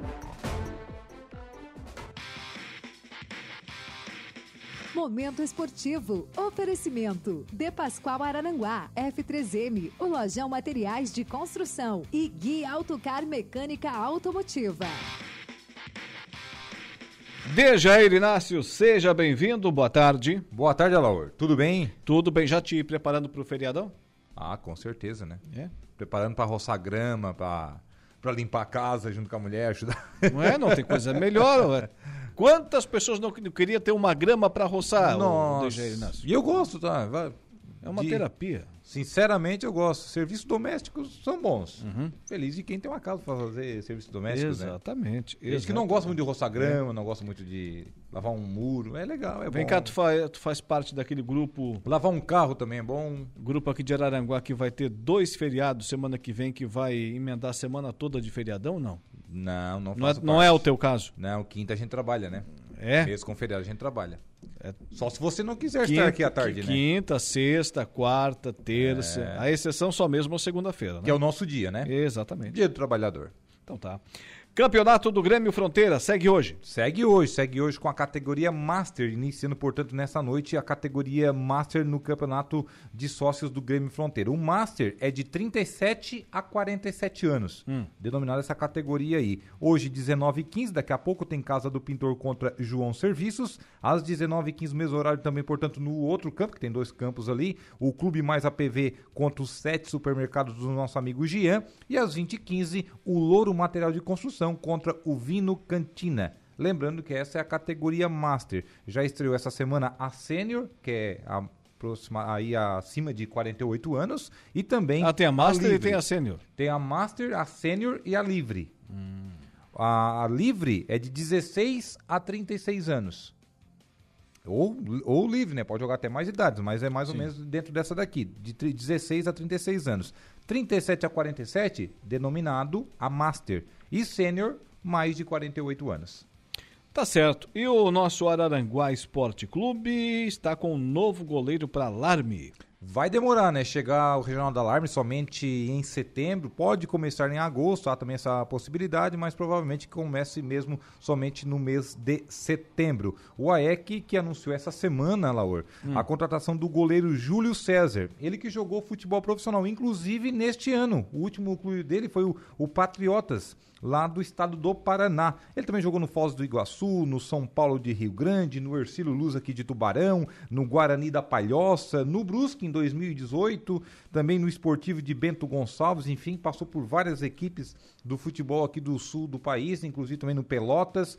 Ele que foi contratado, então, ele já vinha atuando no ano passado, ele jogou o Campeonato de Verão aqui, foi campeão com a equipe do eh, Verdinho, Verdinho de Criciúma aqui no Campeonato do Suíço do Moço Conventos. Esse ano ele jogou pela equipe do Coloniense, acabou não chegando à decisão. E ele se- será, então, portanto, o novo goleiro do Araranguá Esporte Clube para o Regional da Alarme. Ele que é natural de Jaguaruna e tem 35 anos. Lembrando que o AEC irá disputar a segundona do Regional da Alarme. Então, portanto, nessa temporada de 2023. Lembrando que o Fabiano, grande ídolo aí do futebol aranguense, podemos dizer, né? Uma referência para os goleiros. O Fabiano vai defender as cores do Cocal neste ano. O Cocal que está na primeira divisão. Quem também saiu do Araranguá Esporte Clube foram os irmãos, o Natan, lateral direito, e o atacante Christian, filho do ex-técnico Geraldo Aurélio. Eles irão de- aí eh, defender as cores do Seis Caneco da cidade de Sombrio, Seis Caneco, que está na primeira divisão. Muito bem, o nosso AEC vai encarar a segundona mesmo. né? Vai encarar a segundona, continuará aí o trabalho do técnico Edmilson Rabelo, o Edmilson que é lá de Criciúma, fez um bom trabalho aí nas últimas temporadas no Ouro Negro da Forquilinha e será o comandante também, assim como na Copa Sul dos Campeões, que é que acabou sendo eliminado aí na, na primeira fase, né, que era a fase de oitavas de finais, comandará também na segundona aí do Regional da Alarme. Muito bem. O AEC já tem o seu elenco praticamente definido, que é um 80% a 90%? 90% definido. Segundo o próprio Marcelo Mandelli, teve aqui, ele disse que a, a lista está praticamente completa. Pode ah, haver aí uma mudança ou outra de nomes, mas basicamente pronto aí o elenco do Araranguá Esporte Clube. Tá certo. Deixa eu, eu ver aqui quem está dando o like lá na nossa live. A Evanir, Evanir Cardoso Zanata, dando o joinha lá. Também ainda o Francisco Alves, o Chico da Barranca. É, a live, a primeira, a primeira live caiu, né, o Dudu? Então estamos com a segunda. E lá na primeira, então, tinha dado joinha o Francisco Alves, o, o Chico da Barranca, já também a Alessandra Inês Machado, Marli Costa, Valdete Roque, Patrick Rodrigues de Oliveira e o Valdeci Batista de Carvalho. É, o Raimundo Darouti, nosso comentarista, né? Santista também. Lá do Maracajá. Boa tarde, boa tarde, o Raimundo. O Santos passou de fase, mas é sofrível assistir. Abraço, é verdade. A duras penas passamos aí de fase na, na Copa do Brasil, né, o, o Raimundo? Contra o Botafogo de Ribeirão Preto, mas pelo menos a gente, diferente de outros clubes aí, o Santos venceu as duas, né? A primeira 2 a 0 e ontem por 1 a 0 O meu também pode vencer as duas, tá? Eu não, não quis. Ué, eu joguei não- o chapéu pra cima, serviu? Falando, tu não vem toquezinho falando- aqui, nós vamos brigar já aqui. De outros times aí que perderam a primeira por 2 a 0 por Tiveram exemplo. que virar ontem, né? Passar É, sufoco, ganhar nos pênaltis. pois é, pois ainda ganhou e perdeu o treinador ainda, né? Pressão popular da torcida derrubou o treinador. Técnico Cuca não é mais treinador do Corinthians. Eu acho que foi o trabalho é, mais curto que ele já teve na sua carreira, né? Ah, Apenas seis dias no comando do Corinthians. Podemos dizer até menos, né? Já que ele anunciou já na terça-feira que não ficaria mais. É, eu não diria que foi pressão da torcida, tá? Eu não diria que foi pressão da torcida. Antes do clube contratar o, o Cuca, a imprensa já tinha feito todo. A imprensa paulista mesmo detonou, né? É, já tinha feito todo o movimento. E aí então ele chegou no Corinthians, não teve muito o que fazer. O Sport TV falou mais do Cuca, mal agora, do que quando ele foi multicampeão com o Atlético Mineiro. Nas duas ocasiões. Tanto da Libertadores E aquilo 10 que eu anos falei quanto ontem. no ano retrasado. E aquilo que eu falei ontem. Quando o Cuca foi campeão da Libertadores, foi pro Mundial, ninguém falou nada. Não, só detonado. Ninguém falou nada na, naquela época. O Cuca era o grande técnico do Brasil, chegou a ser é, cotado para assumir a seleção brasileira de futebol. Ninguém falava nada desse caso, que ocorreu lá nos anos 80. E agora foi reaparecer aí em pleno 2023. Mas, pois bem, coisa do- coisas do nosso país. Não estou dizendo que ele estava certo, muito pelo contrário. Quando se deve, tem que pagar. Agora, o Dejair Inácio, já aproveitando o gancho, vamos falar de Copa do Brasil. Copa do Brasil, terceira fase da competição, que ontem conheceu mais classificados para as oitavas de finais. O Santos, que você mesmo abriu, venceu as duas contra o Botafogo de Ribeirão Preto. Ontem foi 1 a 0 O Sport venceu o Coritiba, placar de 2 a 0 O Brasil de Pelotas vencia o Galo, venceu o Atlético Mineiro, acabou deixando empatar eh, no finalzinho do jogo e classificou o Atlético Mineiro. 1 a 1 foi o placar do jogo. O Tombense 1 a 1 com o Palmeiras, o Palmeiras tinha vencido o jogo de ida por placar de 4 a 2 O América Mineiro venceu o jogo de ida contra o Nova Iguaçu e ontem goleou 5 a 0 Teve até gol do Aloísio. O Dois, Cor- né?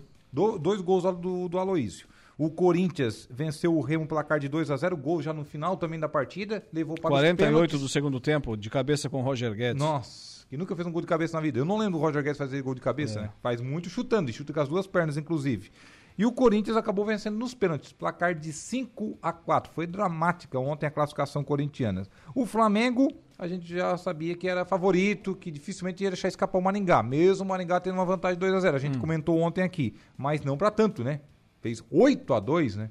Destaca aí pro Pedro, que marcou a metade dos gols, né? 8 a 2 foi o placar do, do jogo. Placar mais elástico que esse, só o Santos contra o Daviraense, naquela Copa do Brasil de 2010, 10 a 1. 10 a 1, verdade. O Santos foi a maior goleada da história, eu acho, Foi, né? foi. A maior goleada da história da Copa do Brasil. E a maior goleada de amistosos foi o Santos contra o Barcelona, né? Também deu 8 a 1, né? Ele manda pauta, não sei pra quê. Na pauta diz lá, Copa do Brasil. Tá escrito lá amistoso internacional? Não, é Copa do Brasil. Mas eu também não, não botei pra puxar placares antigos. Vai, aí. vai, continua. Hoje Tá teremos passando. 19 horas Bahia contra A Volta Redonda. já, já, vai. O Bahia joga pelo empate. O Botafogo do Rio recebe o Ipiranga de Erechim, venceu o jogo de ida aqui no Rio Grande do Sul, placar de 2 a 0 ou seja, hoje joga até com uma derrota, Hum. um gol de diferença. Esse jogo 19 h 30 Às 20 horas tem CSA de Alagoas contra o Inter, primeiro jogo 2 a 0, 2 a 1, aliás, para o Colorado aqui no estádio Beira-Rio, o Inter jogando pelo empate hoje, e o Grêmio joga em casa, venceu o ABC fora, joga em casa até por uma derrota por um gol de diferença, porque venceu por placar de 2 a 0 lá em Natal. O jogo do Grêmio é mais tarde, sairá aí o último classificado para as oitavas da Copa do Brasil. O Grêmio joga às 21 horas e 30 minutos. Já classificado para as oitavas, temos o Santos, o Atlético Mineiro, o Palmeiras, o América Mineiro, o Corinthians, o Flamengo, o Atlético Paranaense, o Cruzeiro, o São Paulo, o Fluminense, o Fortaleza e também o Esporte. Aliás, o, o Esporte que eliminou o Coritiba que tinha eliminado o Criciúma. Verdade. Aliás, o Esporte é a única equipe da Série B classificado até o momento, da Série B do futebol brasileiro, que classificou os demais todos da elite do futebol nacional. Ou seja, é, duas questões. Os grandes, com essa premiação toda que a Copa do Brasil está distribuindo, estão dando o devido valor para a competição. Estão investindo bem mais. E, o, e os pequenos, os pequenos não estão, tendo, não estão tendo chance com isso, porque a Copa do Brasil até aqui se caracterizava, né? Nós temos quantos e quantos exemplos, né? De times que caíram aí, times grandes, né? Caíram para para times é, de menor expressão no futebol brasileiro, na Copa do Brasil. E sempre se caracterizou por, por, esse fato a Copa do Brasil, como acontece de vez em quando lá na Copa da, da Espanha, na Copa da Inglaterra, de vez em quando um Real Madrid, um Barcelona. surpresa acontece, né? É, é, Mas é acontece no início de temporada, né? Na primeira fase é normal até acontecer. Né? Mas aqui no Brasil, a Copa do Brasil, pelo menos desse ano, não tem sido assim. E já não, já tá não dando a mais, lógica, né? Porque os pequenos todos já foram embora. É, né? tá dando a lógica. É, ontem um confronto aberto era Curitiba e Esporte. O Esporte Curitiba acabou terminando aí com vitória da equipe pernambucana, placar 2 a 0 O único da segundona. Claro, ainda tem o ABC, que não tem chance hoje, mas é quase impossível vir aqui em Porto Alegre e virar o jogo para cima do Grêmio, né? O CSA, que está na terceira divisão, tem que vencer o Inter por dois gols diferentes, também é uma missão é, difícil. Tem o Ipiranga, também pode aprontar para o Botafogo, eu acho muito mais difícil ainda. O Botafogo tem dois gols de vantagem. O Volta Redonda tem que virar também para cima do Bahia. Ou seja, é cada ano mais difícil, até porque as equipes estão se reforçando e muito. Né? Tem receitas de TV e num momento aí mais antigo é, tinha a base e você, na, na, na, época da Copa do Brasil, tinha um, um, time ali projetado de duas, três temporadas, como aconteceu aquela vez com o Criciúma, com o próprio Juventude, com o Paulista de Jundiaí, com o Santo André. Tinha aquele Sim. time de duas, três temporadas, encaixadinho, foram lá e ganharam. Mas era outros tempos, né, Laura? Sim. O Brasil levou só sete em uma Copa do Mundo. KKKKK. Diz aqui o Arthur Cícero Santa Helena. É isso aí. É Fora isso os ameaços, né? Fora os ameaços, né? É, se o juiz não acaba, a Alemanha estava fazendo gol até agora no Brasil, né? O Arthur, aquele abraço, obrigado pela audiência. Também e... dando joinha. Deixa me ver aqui, Ivanir Cardoso Zanata e o Paulo César Soares é, dando aquele like lá na nossa live, o Dejair Inácio. Quem será o novo técnico do Corinthians, será? Essa é a pergunta. Na outra semana a gente falava, quem será o novo treinador do Flamengo, né? Uhum. O Danilo pode assumir o time, mas assumir interinamente. Lembra do Danilo? Grandão, camisa 10, foi Sim. comparado ao Zidane, inclusive. Não, nem tanto, né? Gostava de fazer gol em decisões. Não, o homem é não, não tremia, não tremia nas decisões. Não, esse jogava demais, Danilo, né? Jogava é. demais. Pode ser treinador do Corinthians, vai que esses interinos encaixam e dá certo, né? Pois bem. Então tá. 18 horas, voltas amanhã? Com certeza. Um abraço até lá. Dejair Inácio e o Momento Esportivo. A notícia passada a limpo. O Dia em Notícia. 18 horas e 11 minutos, 18 e 11, estamos de volta com o nosso Dia em Notícias, sempre agradecendo muito a sua audiência, claro, também o nosso timaço de patrocinadores. Conheça mais sobre as linhas de botas de PVC e calçados antiderrapantes da Impro, desenvolvidas para as mais diversas atividades e riscos. Bota casual lazer, bota infantil, calçado antiderrapante e botas de PVC. Solicite um atendimento no 3537 9078 e 3537 9081. A Impro vem ao longo dos seus mais de 14 anos de existência investindo em soluções e equipamentos de proteção individual para os mais vastos segmentos do mercado. Também temos o oferecimento aqui no programa do Angelone Araranguá. No Angelone, todo dia é dia de super promoções, super ofertas para você. No Angelone Araranguá, todo dia é dia. Quem faz conta faz feira no Angelone e não escolhe o dia, porque lá todo dia é dia. Quem economiza para valer passa no açougue do Angelone, porque na feira, no açougue e em todos os corredores você encontra o melhor preço na gôndola e as ofertas mais imbatíveis da região. Baixe o aplicativo e abasteça. Agora vamos até o município de Meleiro, na ponta da linha, o prefeito Éder Matos. Seja bem-vindo mais uma vez à programação da Rádio Araranguá. Boa tarde, prefeito. Boa tarde, Alaor. Boa tarde, boa tarde a todos que nos acompanham. Estou à disposição, amigo. Dançou muito essa tarde, prefeito? Não, eu fui lá fazer a, a, uma pequena abertura, aí tinha muita atividade, muitas voltas para dar, né? É. E acabei ficando muito tempo lá. A vontade era grande, mas não teve como, não teve como. Faço referência, não é essa a pauta aqui da nossa entrevista, mas recebemos agora aqui do sempre competente Jorge Pimentel, da sua assessoria de imprensa, a, a volta do, do grupo de idosos, né? Que retornaram aí nessa tarde de quinta-feira e soube que o prefeito esteve lá. Sim, sim. Como eu disse, eu fui lá fazer a abertura, dar as, as boas-vindas, né? Uh, por razões, uh, né, claro, conhecidas, por questão de óbito e, e datas, a gente não pôde uh, iniciar as atividades dos idosos há um mês atrás, então foi feito, eles combinaram aí, foi feito no dia de hoje, né?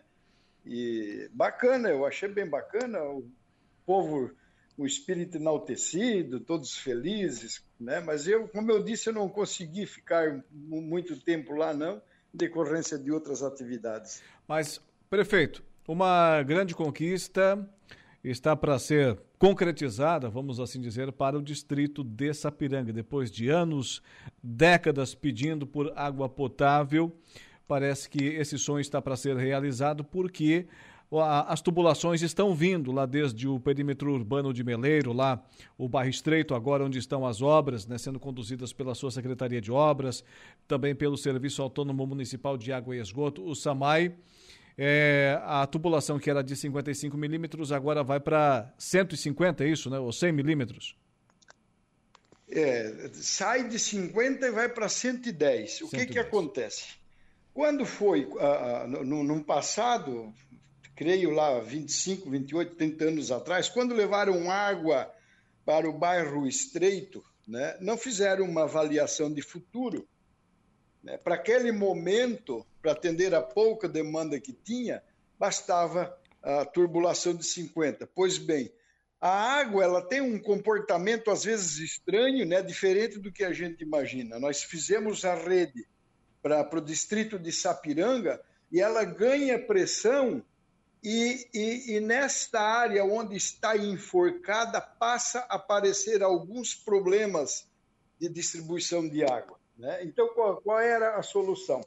Neste trecho que fica enforcado na rua 20 de dezembro, no bairro Estreito, precisou ser feita a troca de toda a turbulação, ou seja, sair de uma rede eh, física muito fina né, para a, a, adequada, que é de 110 milímetros. Então, os meleirenses conviveram esta semana agora aqui com algumas anormalidades, né, de trânsito, algumas complicações, mas enfim, quem quiser alguma melhoria tem que ter esta convivência, né? Mas a, a pressão da água no distrito de Sapiranga, ela é boa, uma pressão altíssima que agora o Eloir já fez a, a, a licitação de todo o equipamento e, e já tão logo chegue as outras turbulações, iniciará a construção da rede né, na rua principal do distrito. Ah, Eduardo Galdino, é, é, o meu fone aqui ou a ligação com o prefeito que está diminuindo o volume aí, o Eduardo Galdino? No, no, no final da fala do prefeito aí diminui consideravelmente. Prefeito, está me ouvindo? Oi, sim, ah, sim, sim, sim. Agora, agora sim. Desculpa, é que, é que tava, Laura, é que tava, estava entrando outra ligação aqui. Ah, sim. Agora está tranquilo. Tá certo. Tranquilo. Agora, a prefeito até brincava, brincava aqui antes de ontem com o Saulo Machado, comentando na nossa conversa do dia, ele dizia das obras aqui de Araranguá, que tem essa rua, aquela outra, a avenida inteira ditada, né? Em virtude das obras realizadas, executadas pela administração do prefeito César César e do vice-tano. E daí disse que saiu daqui dessas, uh, da cidade com as ruas interditadas, foi para Meleiro e disse, pô, lá você também vai encontrar a rua interditada, lá na, na ponte Colombo Machado Salles, na rua 20 de dezembro. Ele disse, é, realmente, peguei a rua interditada lá. Mas é, é por uma boa razão, né, prefeito? Sem dúvida alguma, nós precisamos estar é, sempre nos adequando, né? Muito embora é, entendo de que lá no passado devia ter uma previsão de expansão, né? E não teve essa devida cautela, né? Mas estamos fazendo, como, como sempre costumo dizer, lá, o, dever de casa, tá? Ah, Meleiro, quando se fala em água, que no, você lembra, você era muito moço, Sim. as dificuldades que a gente tinha. O seu pai, saudoso pai, trabalhou na época na Casan, né? era, era, uma estatal que convivia com bastantes dificuldades né, da questão de expansão. Né? E nós tínhamos problema de quantidade, algum sempre uh, de qualidade, porque a nossa, a nossa água ela era captada do rio Manuel Alves, quando dava algum uh, evento da natureza, né? essas bombas d'água aí acabava comprometendo a qualidade da água, né? E nós tínhamos insuficiência de rede, porque a nossa área urbana ela teve um crescimento muito muito rápido de uns 15 anos para cá. Então hoje, graças a Deus, está todos os problemas sanados, né, no que toca a rede, no que toca a qualidade e a quantidade. Então, me parece que água não é mais o problema e eu atribuo esses méritos ao Eloy Corno, que é o diretor do SAMAI, né, que veio para fazer a diferença, já está conosco aí há seis anos, se elegeu vereador. Eu pedi que ele ficasse no SAMAI e ele, com muita responsabilidade que tem, né, acabou ficando aí para dar ainda mais a sua contribuição. Agora, falando nesse crescimento uh, do município, prefeito, em consequência também da infraestrutura que a municipalidade oferece para as pessoas, para os moradores, proprietários de imóveis, uh, tem impressionado bastante o crescimento dos loteamentos, né? Outro dia, uh, agora não, não me recordo o nome do loteamento, aquele que que, que, que tem a sequência ali na rua Alberto Búrico, que sobe lá pro, pro Morro da Casão, Morro da Antena. Fui até naquela região lá, me impressionei com o número de casas lá construídas. O loteamento Pellegrini também é multiplicando as suas casas. O município está crescendo de uma forma considerável, né? É, sem dúvida alguma. Ali é o loteamento do, do JS. Isso. Né? E o que, que se propõe? Ah, você deve lembrar que a, a, rua Alberto Búrigo antigamente era conhecida como a Rua dos Turcos. Sim. A Rua dos Turcos, né? Era, uh, enfim. E aí agora o que, é que se propõe? Né? Nós uh, oferecemos um terreno para edificação do fórum nessa Rua Alberto Búrigo.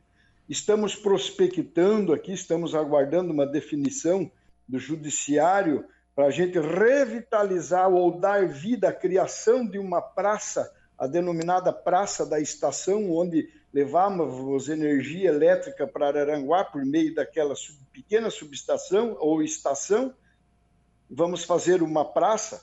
E no Morro do Samai, quando nós entramos lá na bacia de decantação, naquela grande lagoa com 120 milhões de litros de água, nós vamos fazer dali também um parque temático, né? um, um parque ambiental denominado como Parque das Águas. E anexo à grande escritura, teremos também o Parque Ambiental. Né? Vamos preservar ali aquela, aquela região dentro da sua natureza, aquela mata bonita. Vamos fazer uma parceria com a Polícia Ambiental para trazer ali alguns bichos a, a mais do que naturalmente ali já tem, né? Sim. E vamos fazer, deixar isso bem bacana aí para as próximas gerações. Muito bem, prefeito. É, para encerrar, tivemos uh, nessa semana da mesma forma, as boas notícias elas vão se multiplicando em profusão no município de Meleiro. Outra ótima informação dizendo respeito à segurança pública. É, exatamente. Nós uh, elaboramos aí uma redação, né? Uh, acima da redação está a intenção e a necessidade. Mandamos para a Câmara um projeto para que eles autorizassem nós a contratar Né? Criamos aí uns novos cargos comissionados de pessoas aptas a guarnecerem as nossas escolas. Quer dizer, hoje já todas elas uh, temos ali a presença de alguém fisicamente preparado, né? Uh, mais que nunca preparado para tudo que der e vier.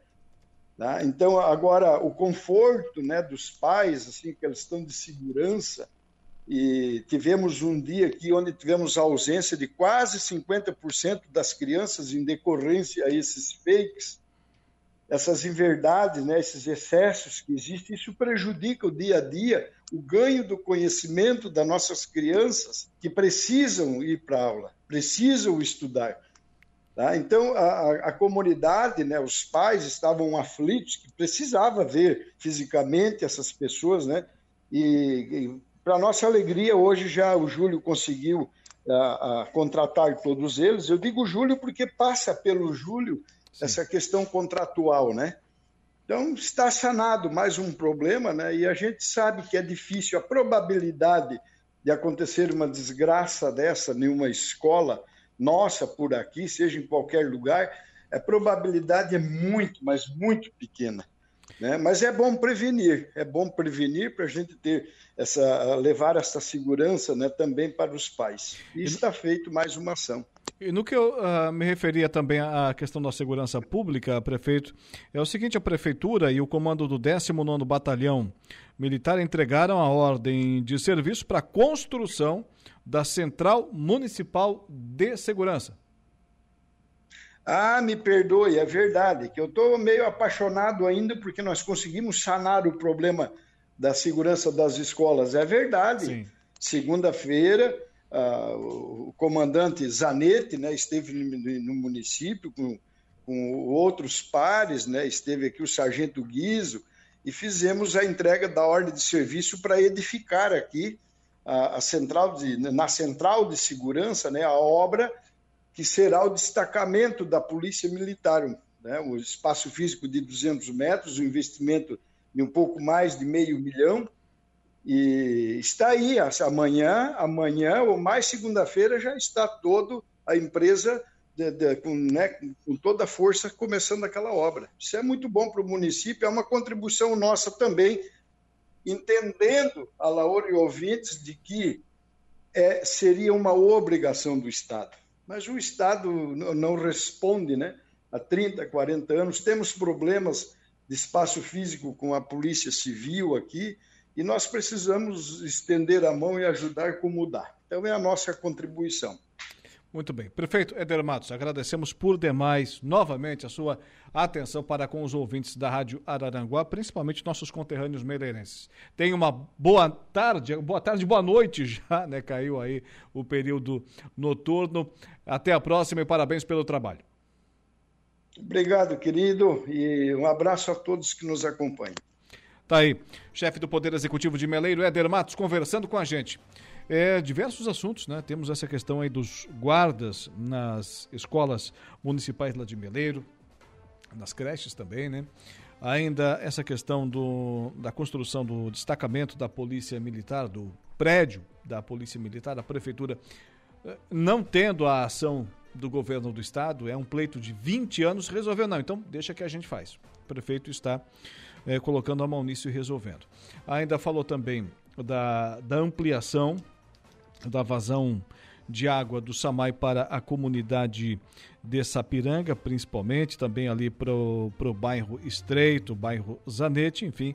E ainda, claro, o início dos, do, das atividades do grupo de idosos, os assuntos abordados pelo prefeito Éder Matos nessa nossa entrevista. 18 e 26. Vamos ao intervalo comercial. Na volta tem Saulo Machado, tem Lucas Casagrande, tem a conversa do dia.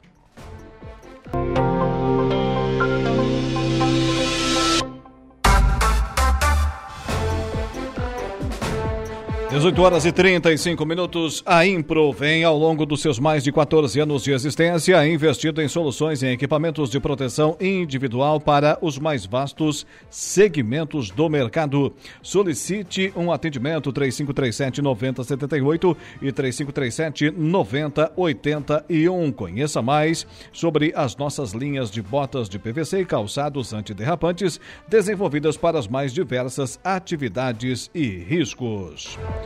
Também com a gente a Januário Máquinas, sede lá em Turvo, né, no bairro São Cristóvão, na Avenida Municipal. Potência, durabilidade, economia e a confiança em uma marca que atravessou décadas e continentes. Esses são os tratores da linha JP, líder de vendas e de resultados para o empreendedor do agronegócio. São 25 anos de uma empresa construída pelo empenho e obstinação de uma família, colaboradores e clientes. Januário Máquinas, a força que a sua terra precisa. Agora com Saulo Machado e Lucas Casagrande chegou o momento da conversa do dia. A conversa do dia. Senhores, sejam bem-vindos aqui ao nosso Dia em Notícia, nesse caso a conversa do dia. Boa noite. Boa noite, tudo certo? Tudo certo. Boa noite, boa noite, Saulo, boa noite, Alaor, boa noite a todos os ouvintes. Os senhores, eh, juntamente com o grupo que ainda vamos selecionar aqui na emissora, né? Dependendo da qualidade técnica de cada um, eh, foram convidados, não temos data ainda específica, mas foram convidados para um jogo envolvendo os colaboradores aqui da emissora, também diretoria, se quisesse fazer presente, está convidada para ir lá no sítio do Vanderlei Januário e demonstrar suas qualidades futebolísticas. É, e lá no sítio, tudo bem, não tem problema. Se fardar também, não tem problema. Agora, qualidade, nego. Foi esse, esse, esse pequeno deslize do convite, né? É, daí. Aí já é apelação. né? É. Mas tá aceito o convite. É. Só, Ah, não, não, espere, só, não, só não esperem um desafio, né? Vai ter. Não, É. não. A- As pessoas sempre podem aprender com aquilo que não devem fazer. Seria bem o caso, né? É.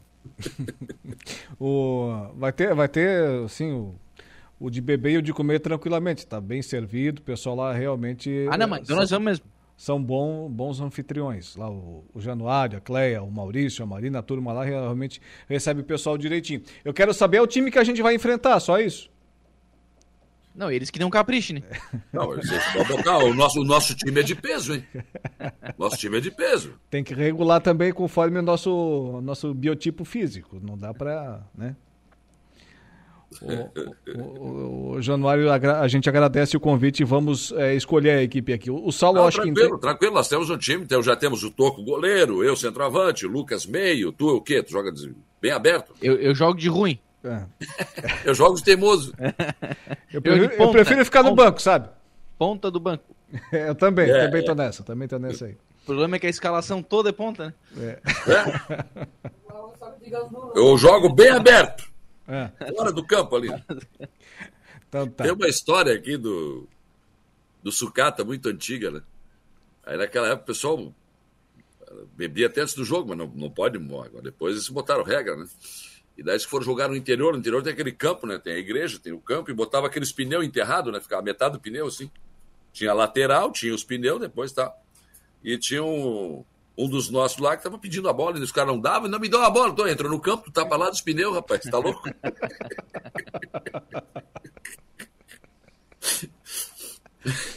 Não tá, terminou a lateral, ele saiu, tá lá do outro lado dos pneus. Como é que tu vai receber bola, abençoado? Não pode, né?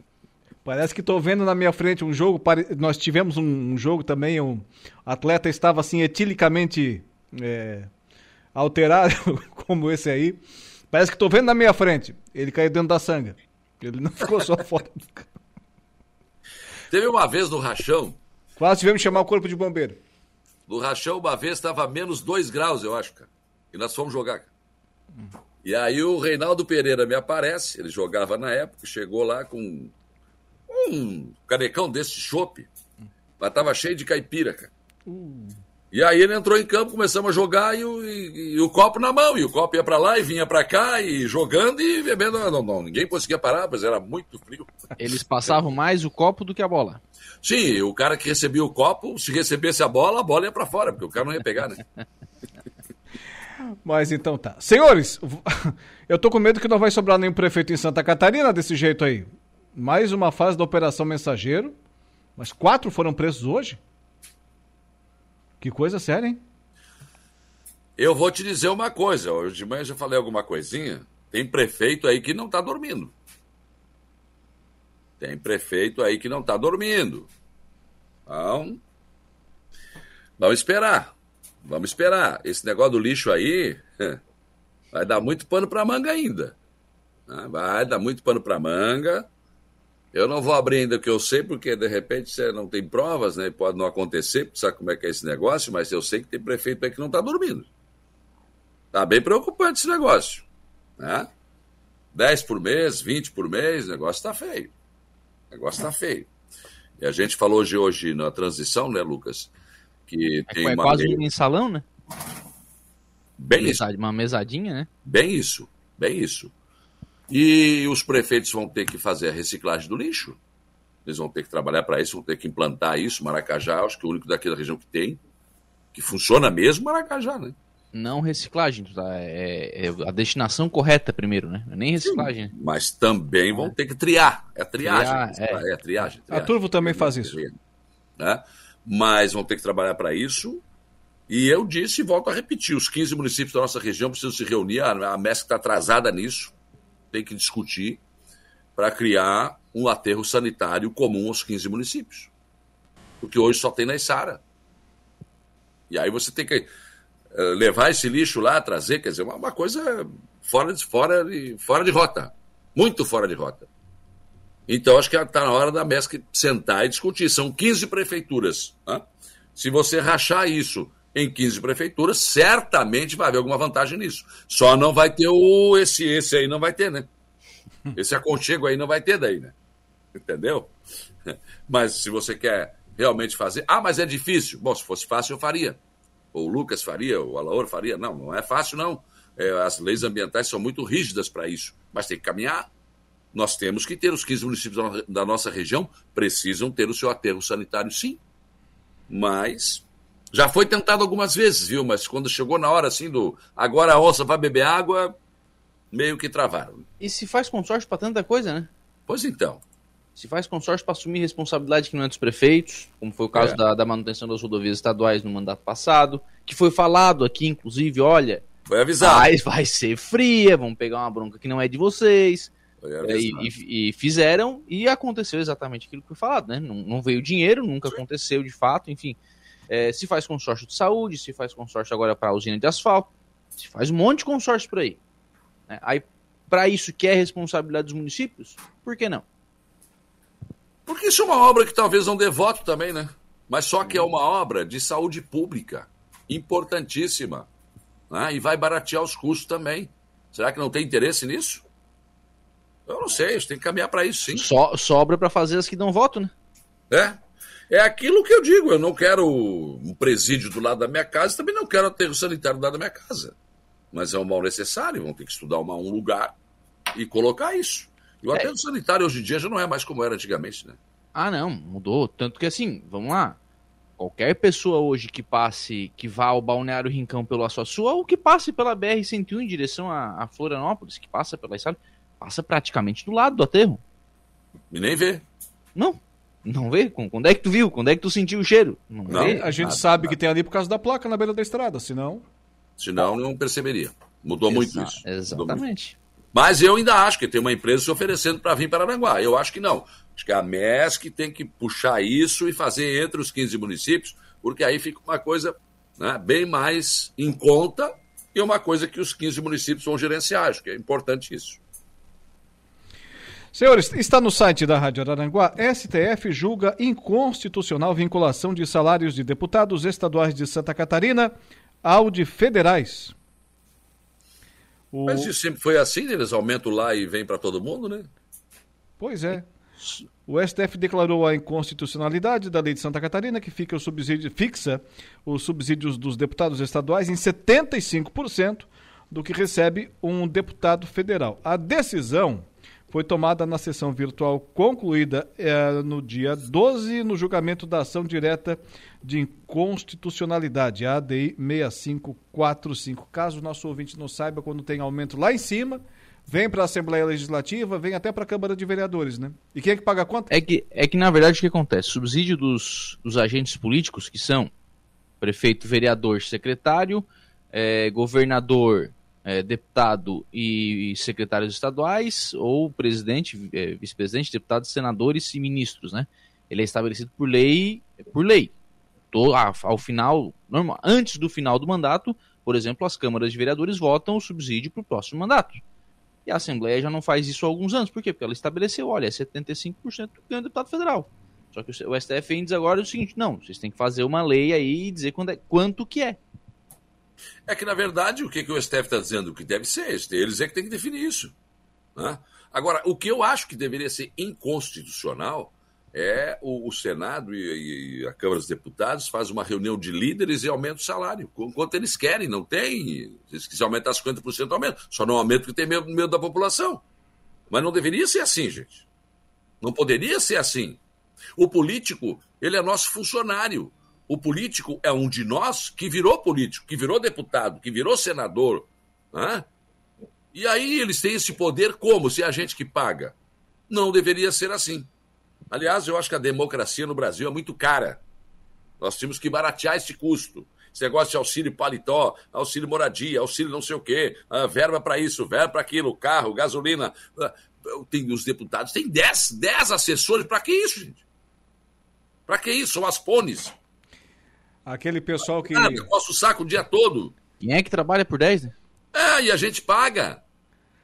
Quer dizer, é, mas é, aí, quem é que pode mudar isso? São eles, e tu acha que eles vão mudar? Tu acha que eu vou fazer uma. Vou tentar criar uma regra que vai diminuir a minha vantagem? Não, eu não, né? Faça outro. E se alguém fizer, já tentaram. Experimenta entrar na Câmara de Vereadores, qualquer delas aqui do Arroio Aranguá, Maracá, e dizer, olha, Vamos diminuir o salário dos vereadores. Rapaz, tu não aprova mais nem indicação. É. é a, a, o pessoal que defendia a continuidade da monarquia no final do século retrasado já dizia aqui no Brasil, com base no que estava acontecendo nos Estados Unidos, enfim, democracias mais é, antigas que a nossa, né? Já diziam: olha, vocês vão ver o quanto isso vai ser caro para o bolso do brasileiro. E não deu outra, tá aí. Tá aí. Mas pode, ser diferente. Pode ser diferente. Se a gente aprender a votar, pode ser diferente. Se o nosso voto valer mesmo, pode ser diferente. Mas não é, né? Não é, né? A administração municipal de Araranguá convida você, você, você, todos nós, para a cerimônia de inauguração das obras. Unidade Básica de Saúde, Morro dos Conventos, 14 horas. Ciclovia Morro dos Conventos, Rosana da Silva Pinto, 14h30. Reforma do Ginásio de Esportes Municipal João Mário Canela, às 15 horas. Parque Belizone, 16 horas. Rua Albino Pereira de Souza. Data dia 3 de maio de 2023, a partir das 14 horas. Recebemos Saulo Machado e Lucas Casagrande este convite hoje por volta das 16h52. Sim, já falamos isso ontem aqui, em primeira, é. primeira, primeiríssima mão, né? É. E agora só veio o convite aí, confirmando aquilo que a gente falou aqui. São, uh, acho que o, o, governo municipal de Araranguá tem muita obra, muita obra ainda para inaugurar. E de vez em quando ele, que, que, o que, que eles fazem? Dá uma parada, hoje nós vamos inaugurar três, quatro, tem que ser meio de. Né? Dá meio que um benzimento, porque né, tem muita obra. Tem, olha só, se for inaugurar todas as ruas que estão sendo calçadas aí. São 90, né? Ah, um dia não dá. Não dá, não dá, não dá. Tem prefeito da região que está trabalhando, uh, entrega a obra à população e não está fazendo inauguração. Aí o pessoal do partido, da prefeitura, está dizendo que o prefeito tem que fazer inauguração. Se não fizer inauguração, o povo não fixa na memória a obra que tu fez. Né? E a é. eleição está chegando. Está longe ainda. Está longe ainda. Tá longe. Por isso que eu acho que nem tem no, esse clima eleitoral de Araranguá está tá fora, de, tá fora de época. Olha. É um verão no inverno. É o veranico de maio, né? Até lá, muita coisa vai mudar, rapaz. Eu tenho certeza absoluta. Eu já disse e volto a repetir aqui. Tem gente que hoje está se matando e cai, dando discurso, dando soco na mesa, daqui a pouco tá lá do outro lado. Mãozinha para cima, o V né, da vitória. O prudente agora é tu ficar meio que. Bom, vou esperar para ver, né? vou esperar para ver. Né? Mas agora, o Alckmin é vice do Lula, né? Chamou de ladrão, de tudo. É vice do Lula. Não, é. Essa é a política. Essa é a política. Hã? É aquela história do Manecócio e do Manuel Mota, né? Mas eu vou te dizer que eu não sei se isso aí também já não, não vai começar a pegar mais também.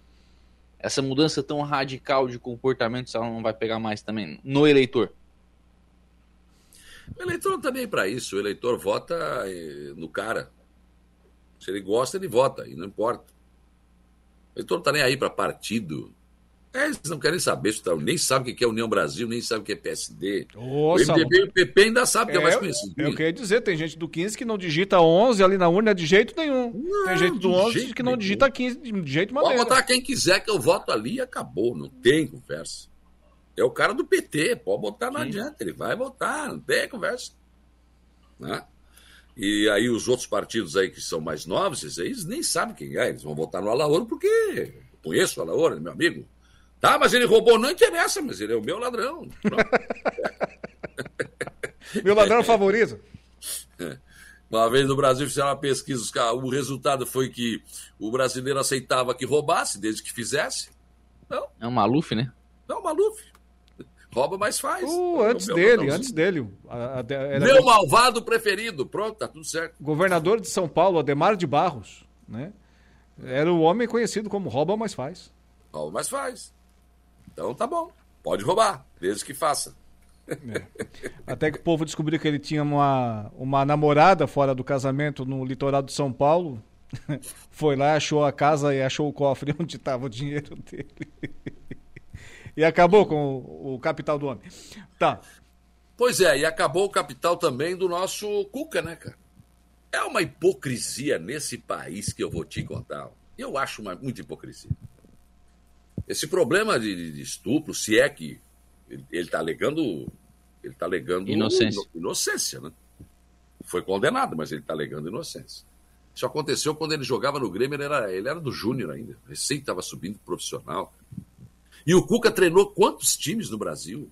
E o Cuca foi sondado, foi, foi é, comentado até para a seleção brasileira. E o Cuca conquistou títulos, o Cuca foi cidadão a vida toda. Agora, uma manchete Acabou com ele, cara. Acabou com ele. Eu vou dizer Sabe? o que foi, tá? Hein? Eu vou dizer o que, que aconteceu. Hum. Como você falou, o Cuca foi campeão com o Atlético Mineiro, com um monte de time aí, campeão da, da Copa do Brasil, Libertadores, foi para o Mundial, ninguém falava nada. O caso foi lá em 1987 ou 89, é.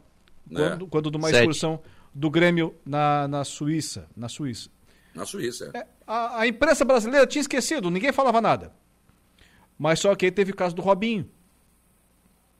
E daí a imprensa. O Daniel pensou, agora, né? É, Robinho, Daniel. Daniel e, ah, e, daí, ah, e daí a imprensa diz assim, pensa assim, tá, mas teve aquele caso do Cuca, então acho que a gente vai ter que falar também. Absurdo, gente. Absurdo. Mas eu vou dizer que eu acho que é um pouco pior ainda, tá? Eu ainda acho que é um pouco pior. Se tivesse ganho os últimos jogos, não é, começaria a amenizar. Não, acho que não. Não, já tinha voltado essa questão antes dele assumir o Corinthians, o, o Não, independe, independe. Aí, aí, aí, aí o, o, o, que ele disse ontem depois do jogo, na entrevista coletiva, é que a família dele estava sendo ameaçada, né? invadiram as redes sociais da hum. esposa, dos filhos. É uma coisa absurda isso, gente. Não, isso não tem mais medida. Isso é uma coisa absurda. Tu nem sabe quem é o Cuca. O cara tem gente ali que nem sabe do que se trata, nem o que aconteceu.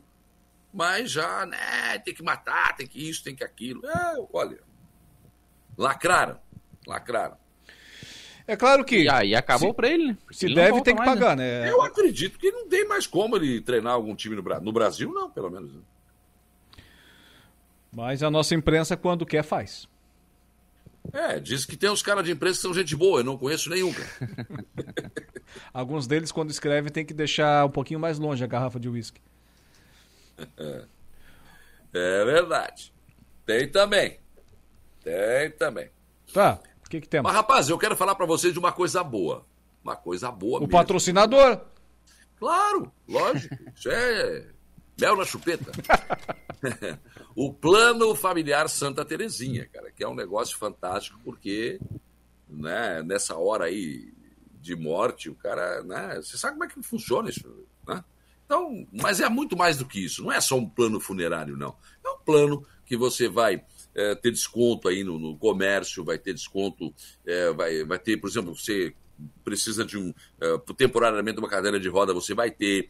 Você precisa de um equipamento né, uma, vai ter. Vai ter assistência um plano assistencial né, familiar Santa Terezinha. Então legal pra caramba. Você vai ter desconto para médico desconto para dentista desconto para um monte de coisas. E você acho que só com, com os descontos aí você já paga o plano porque não chega a 50 reais gente por mês. Então é muito bom é excelente é espetacular né, e nessa hora difícil é que a gente vê quem é amigo, quem, é, quem, quem, faz um bom trabalho e o grande trabalho que faz a Funerária Santa Terezinha recomenda. Então, liga lá, 35220814, 24 horas isso aí. 24 horas do dia e mais à noite, né? É. Melhor que isso, só se comprar terreno no céu, né? Mas isso, esse não, negócio ainda não é feito. Eu quero comprar o de esquina. Eu Mas quero que o Moisés seja o meu, meu vizinho. O governador? Não, não, não. Ah, Moisés do Mar Vermelho. Ah, outro. Não. E na frente eu Já quero. Já tá que querendo matar o ex-governador? Não, eu não, até estranhei, cara, que isso? É no céu, o terreno não é no céu? Eu acho que o Moisés tá no céu, não tá? É... Tá.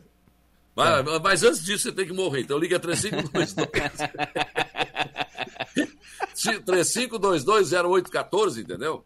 Fala lá com o Carlos, com o pessoal, toda a equipe vai receber você. Você vai fazer um grande negócio aí no plano de assistência familiar Santa Terezinha. Esse aqui, ó, eu recomendo. Eu recomendo mesmo. Muito bem. Lucas Casagrande, qual é o teu destaque? Então, cara, acontece daqui a pouquinho na, na, aqui na Sanga da Areia, né? Essa, essa, essa reunião pública, não vou chamar de audiência pública, acho que ela não tem esse, esse caráter, né? A gente falou sobre isso na, na transição hoje dos programas também. Eu entrevistei hoje o João Batista, secretário da, da associação aqui da, da Sanga da Areia, e, e alguns assuntos assim, né? A questão que tem sido uma reclamação bastante recorrente, né, a manutenção das estradas do interior. Então isso vai ser, vai ser tratado. É, assim como a questão do acesso sul, mas acho que a questão do acesso sul é, vai servir muito mais de um, uma espécie de palanque para dizer que teve o recurso e não, não, não tem teve. mais a obra. Não é, teve recurso. Vai, vai servir muito mais para isso, né? É, e aí vem as questões, né, dessa empresa de para com relação ao lixo que a gente estava falando aqui e também com relação a novamente furto de gado, né? Volta essa reclamação, isso incomoda os, os, moradores bastante, porque um gado, um, uma cabeça de gado aí que é furtada, ela acaba trazendo um prejuízo bastante grande para o cidadão e causa uma sensação de insegurança também bastante grande na comunidade, né? É. Você imagina quando você tem, ah, eu tenho uma 10, 15 cabeças de roubaram uma, furtaram uma, Bom, se furtaram uma cabeça de gado, podem furtar minha residência, minha casa, né? Então isso causa uma, isso traz uma sensação de insegurança bastante grande. Então vai acontecer essa, essa reunião, acho que é, a associação ou as associações que estão fazendo frente têm a sua legitimidade em, em, fazer esses, esses pedidos e cobrar algum tipo de, de melhoria, enfim, com relação a esses atendimentos que são feitos pelo poder público. Com certeza, mas essa acesso sul, pode esquecer, ah, sim, sim. Pode esquecer. Ah, o próprio secretário da, da hoje disse o, seguinte: olha, eu... a intenção é muito mais ouvir o que tem para ouvir é. e, vamos, e, e, recomeçar. Como é que a gente pode ajudar para buscar recurso de novo? O acesso sul, eu tenho dúvidas se o arroio consegue terminar a sua parte. Eu tenho dúvidas. Não tenho certeza. Se eu me perguntar agora aqui, eu não apostaria. Eu não apostaria. Quanto nem a parte, nem a parte que está conveniada, né? Então, eu, olha, a ponte do Rio Araranguá também, olha, tá difícil. Acredito que também vamos ter que começar a luta de novo. Vamos ter que começar a luta de novo. Então tem muita coisa aí que. Né? Cara. Esse negócio de dizer que tinha dinheiro na conta, não tinha, não. Não é verdade isso. Aí já vai partir para o lado político. Ah, tinha uma emenda do deputado Rodrigo Minotto. Não tinha, não. Tinha uma promessa. É. Me, fizer, me fizesse. É hora de dar tchau, né, é Dudu? Me fizesse lembrar Pô, agora. Tá com pressa ele, né? Faltou um é minuto aí, não. oh, vai tocar hoje? É, claro. Ó, isso. Ele tá ligado, ele tá ligado. O, o Dudu tá preparado? Hoje é às sete e meia, ele tem que correr, cara. O equipamento tá no carro, tem que montar ainda. Dirlene da Silva Oliveira, Valdeci Batista de Carvalho, Paulo César Soares, Evanir Cardoso Zanata, Francisco Alves, o Chico da Barranca, o pessoal dando aquele likezinho maroto lá na nossa live. Nós já temos zagueiro, tu viu aí? É, o Raimundo Darotti. Zagueiro, eu jogo não, e bem. Dá um pau, dá um pau, rapaz. Ah. Não, mas aí vai, né? Já melhorou. Aí, aí, aí, o nosso time começa a melhorar. Já temos é, uma referência. Porque se depender do resto do time, nós estamos ferrados. eu posso fazer um gol de letra, não sei. Às vezes eu faço no rajão, já fiz uns seis mais ou menos. Ai, meu Deus.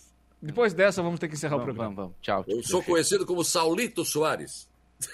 Não, não dá para dar um pênalti. Boa noite, senhores. Eu bato, eu bato e faço. É, tá eu bom. bato e faço. Até amanhã. Valeu, tchau. Um abraço, até amanhã. Boa noite, Lucas Casagrande. Boa noite, Saulo Machado, com a gente na conversa do dia, encerrando o nosso dia em notícia. Sempre com o oferecimento de Angelone Araranguá. No Angelone é assim, todo dia dia de super promoções, super ofertas para você. Januário Máquinas, a força, a potência que a sua terra precisa. E ainda a Impro. Conheça mais sobre as nossas linhas de botas de PVC e calçados antiderrapantes desenvolvidas para as mais diversas atividades e riscos. A Impro. Amanhã a gente volta nesse mesmo horário. Um abraço, boa noite e até lá. O Dia em Notícia. De segunda a sexta, às quatro da tarde.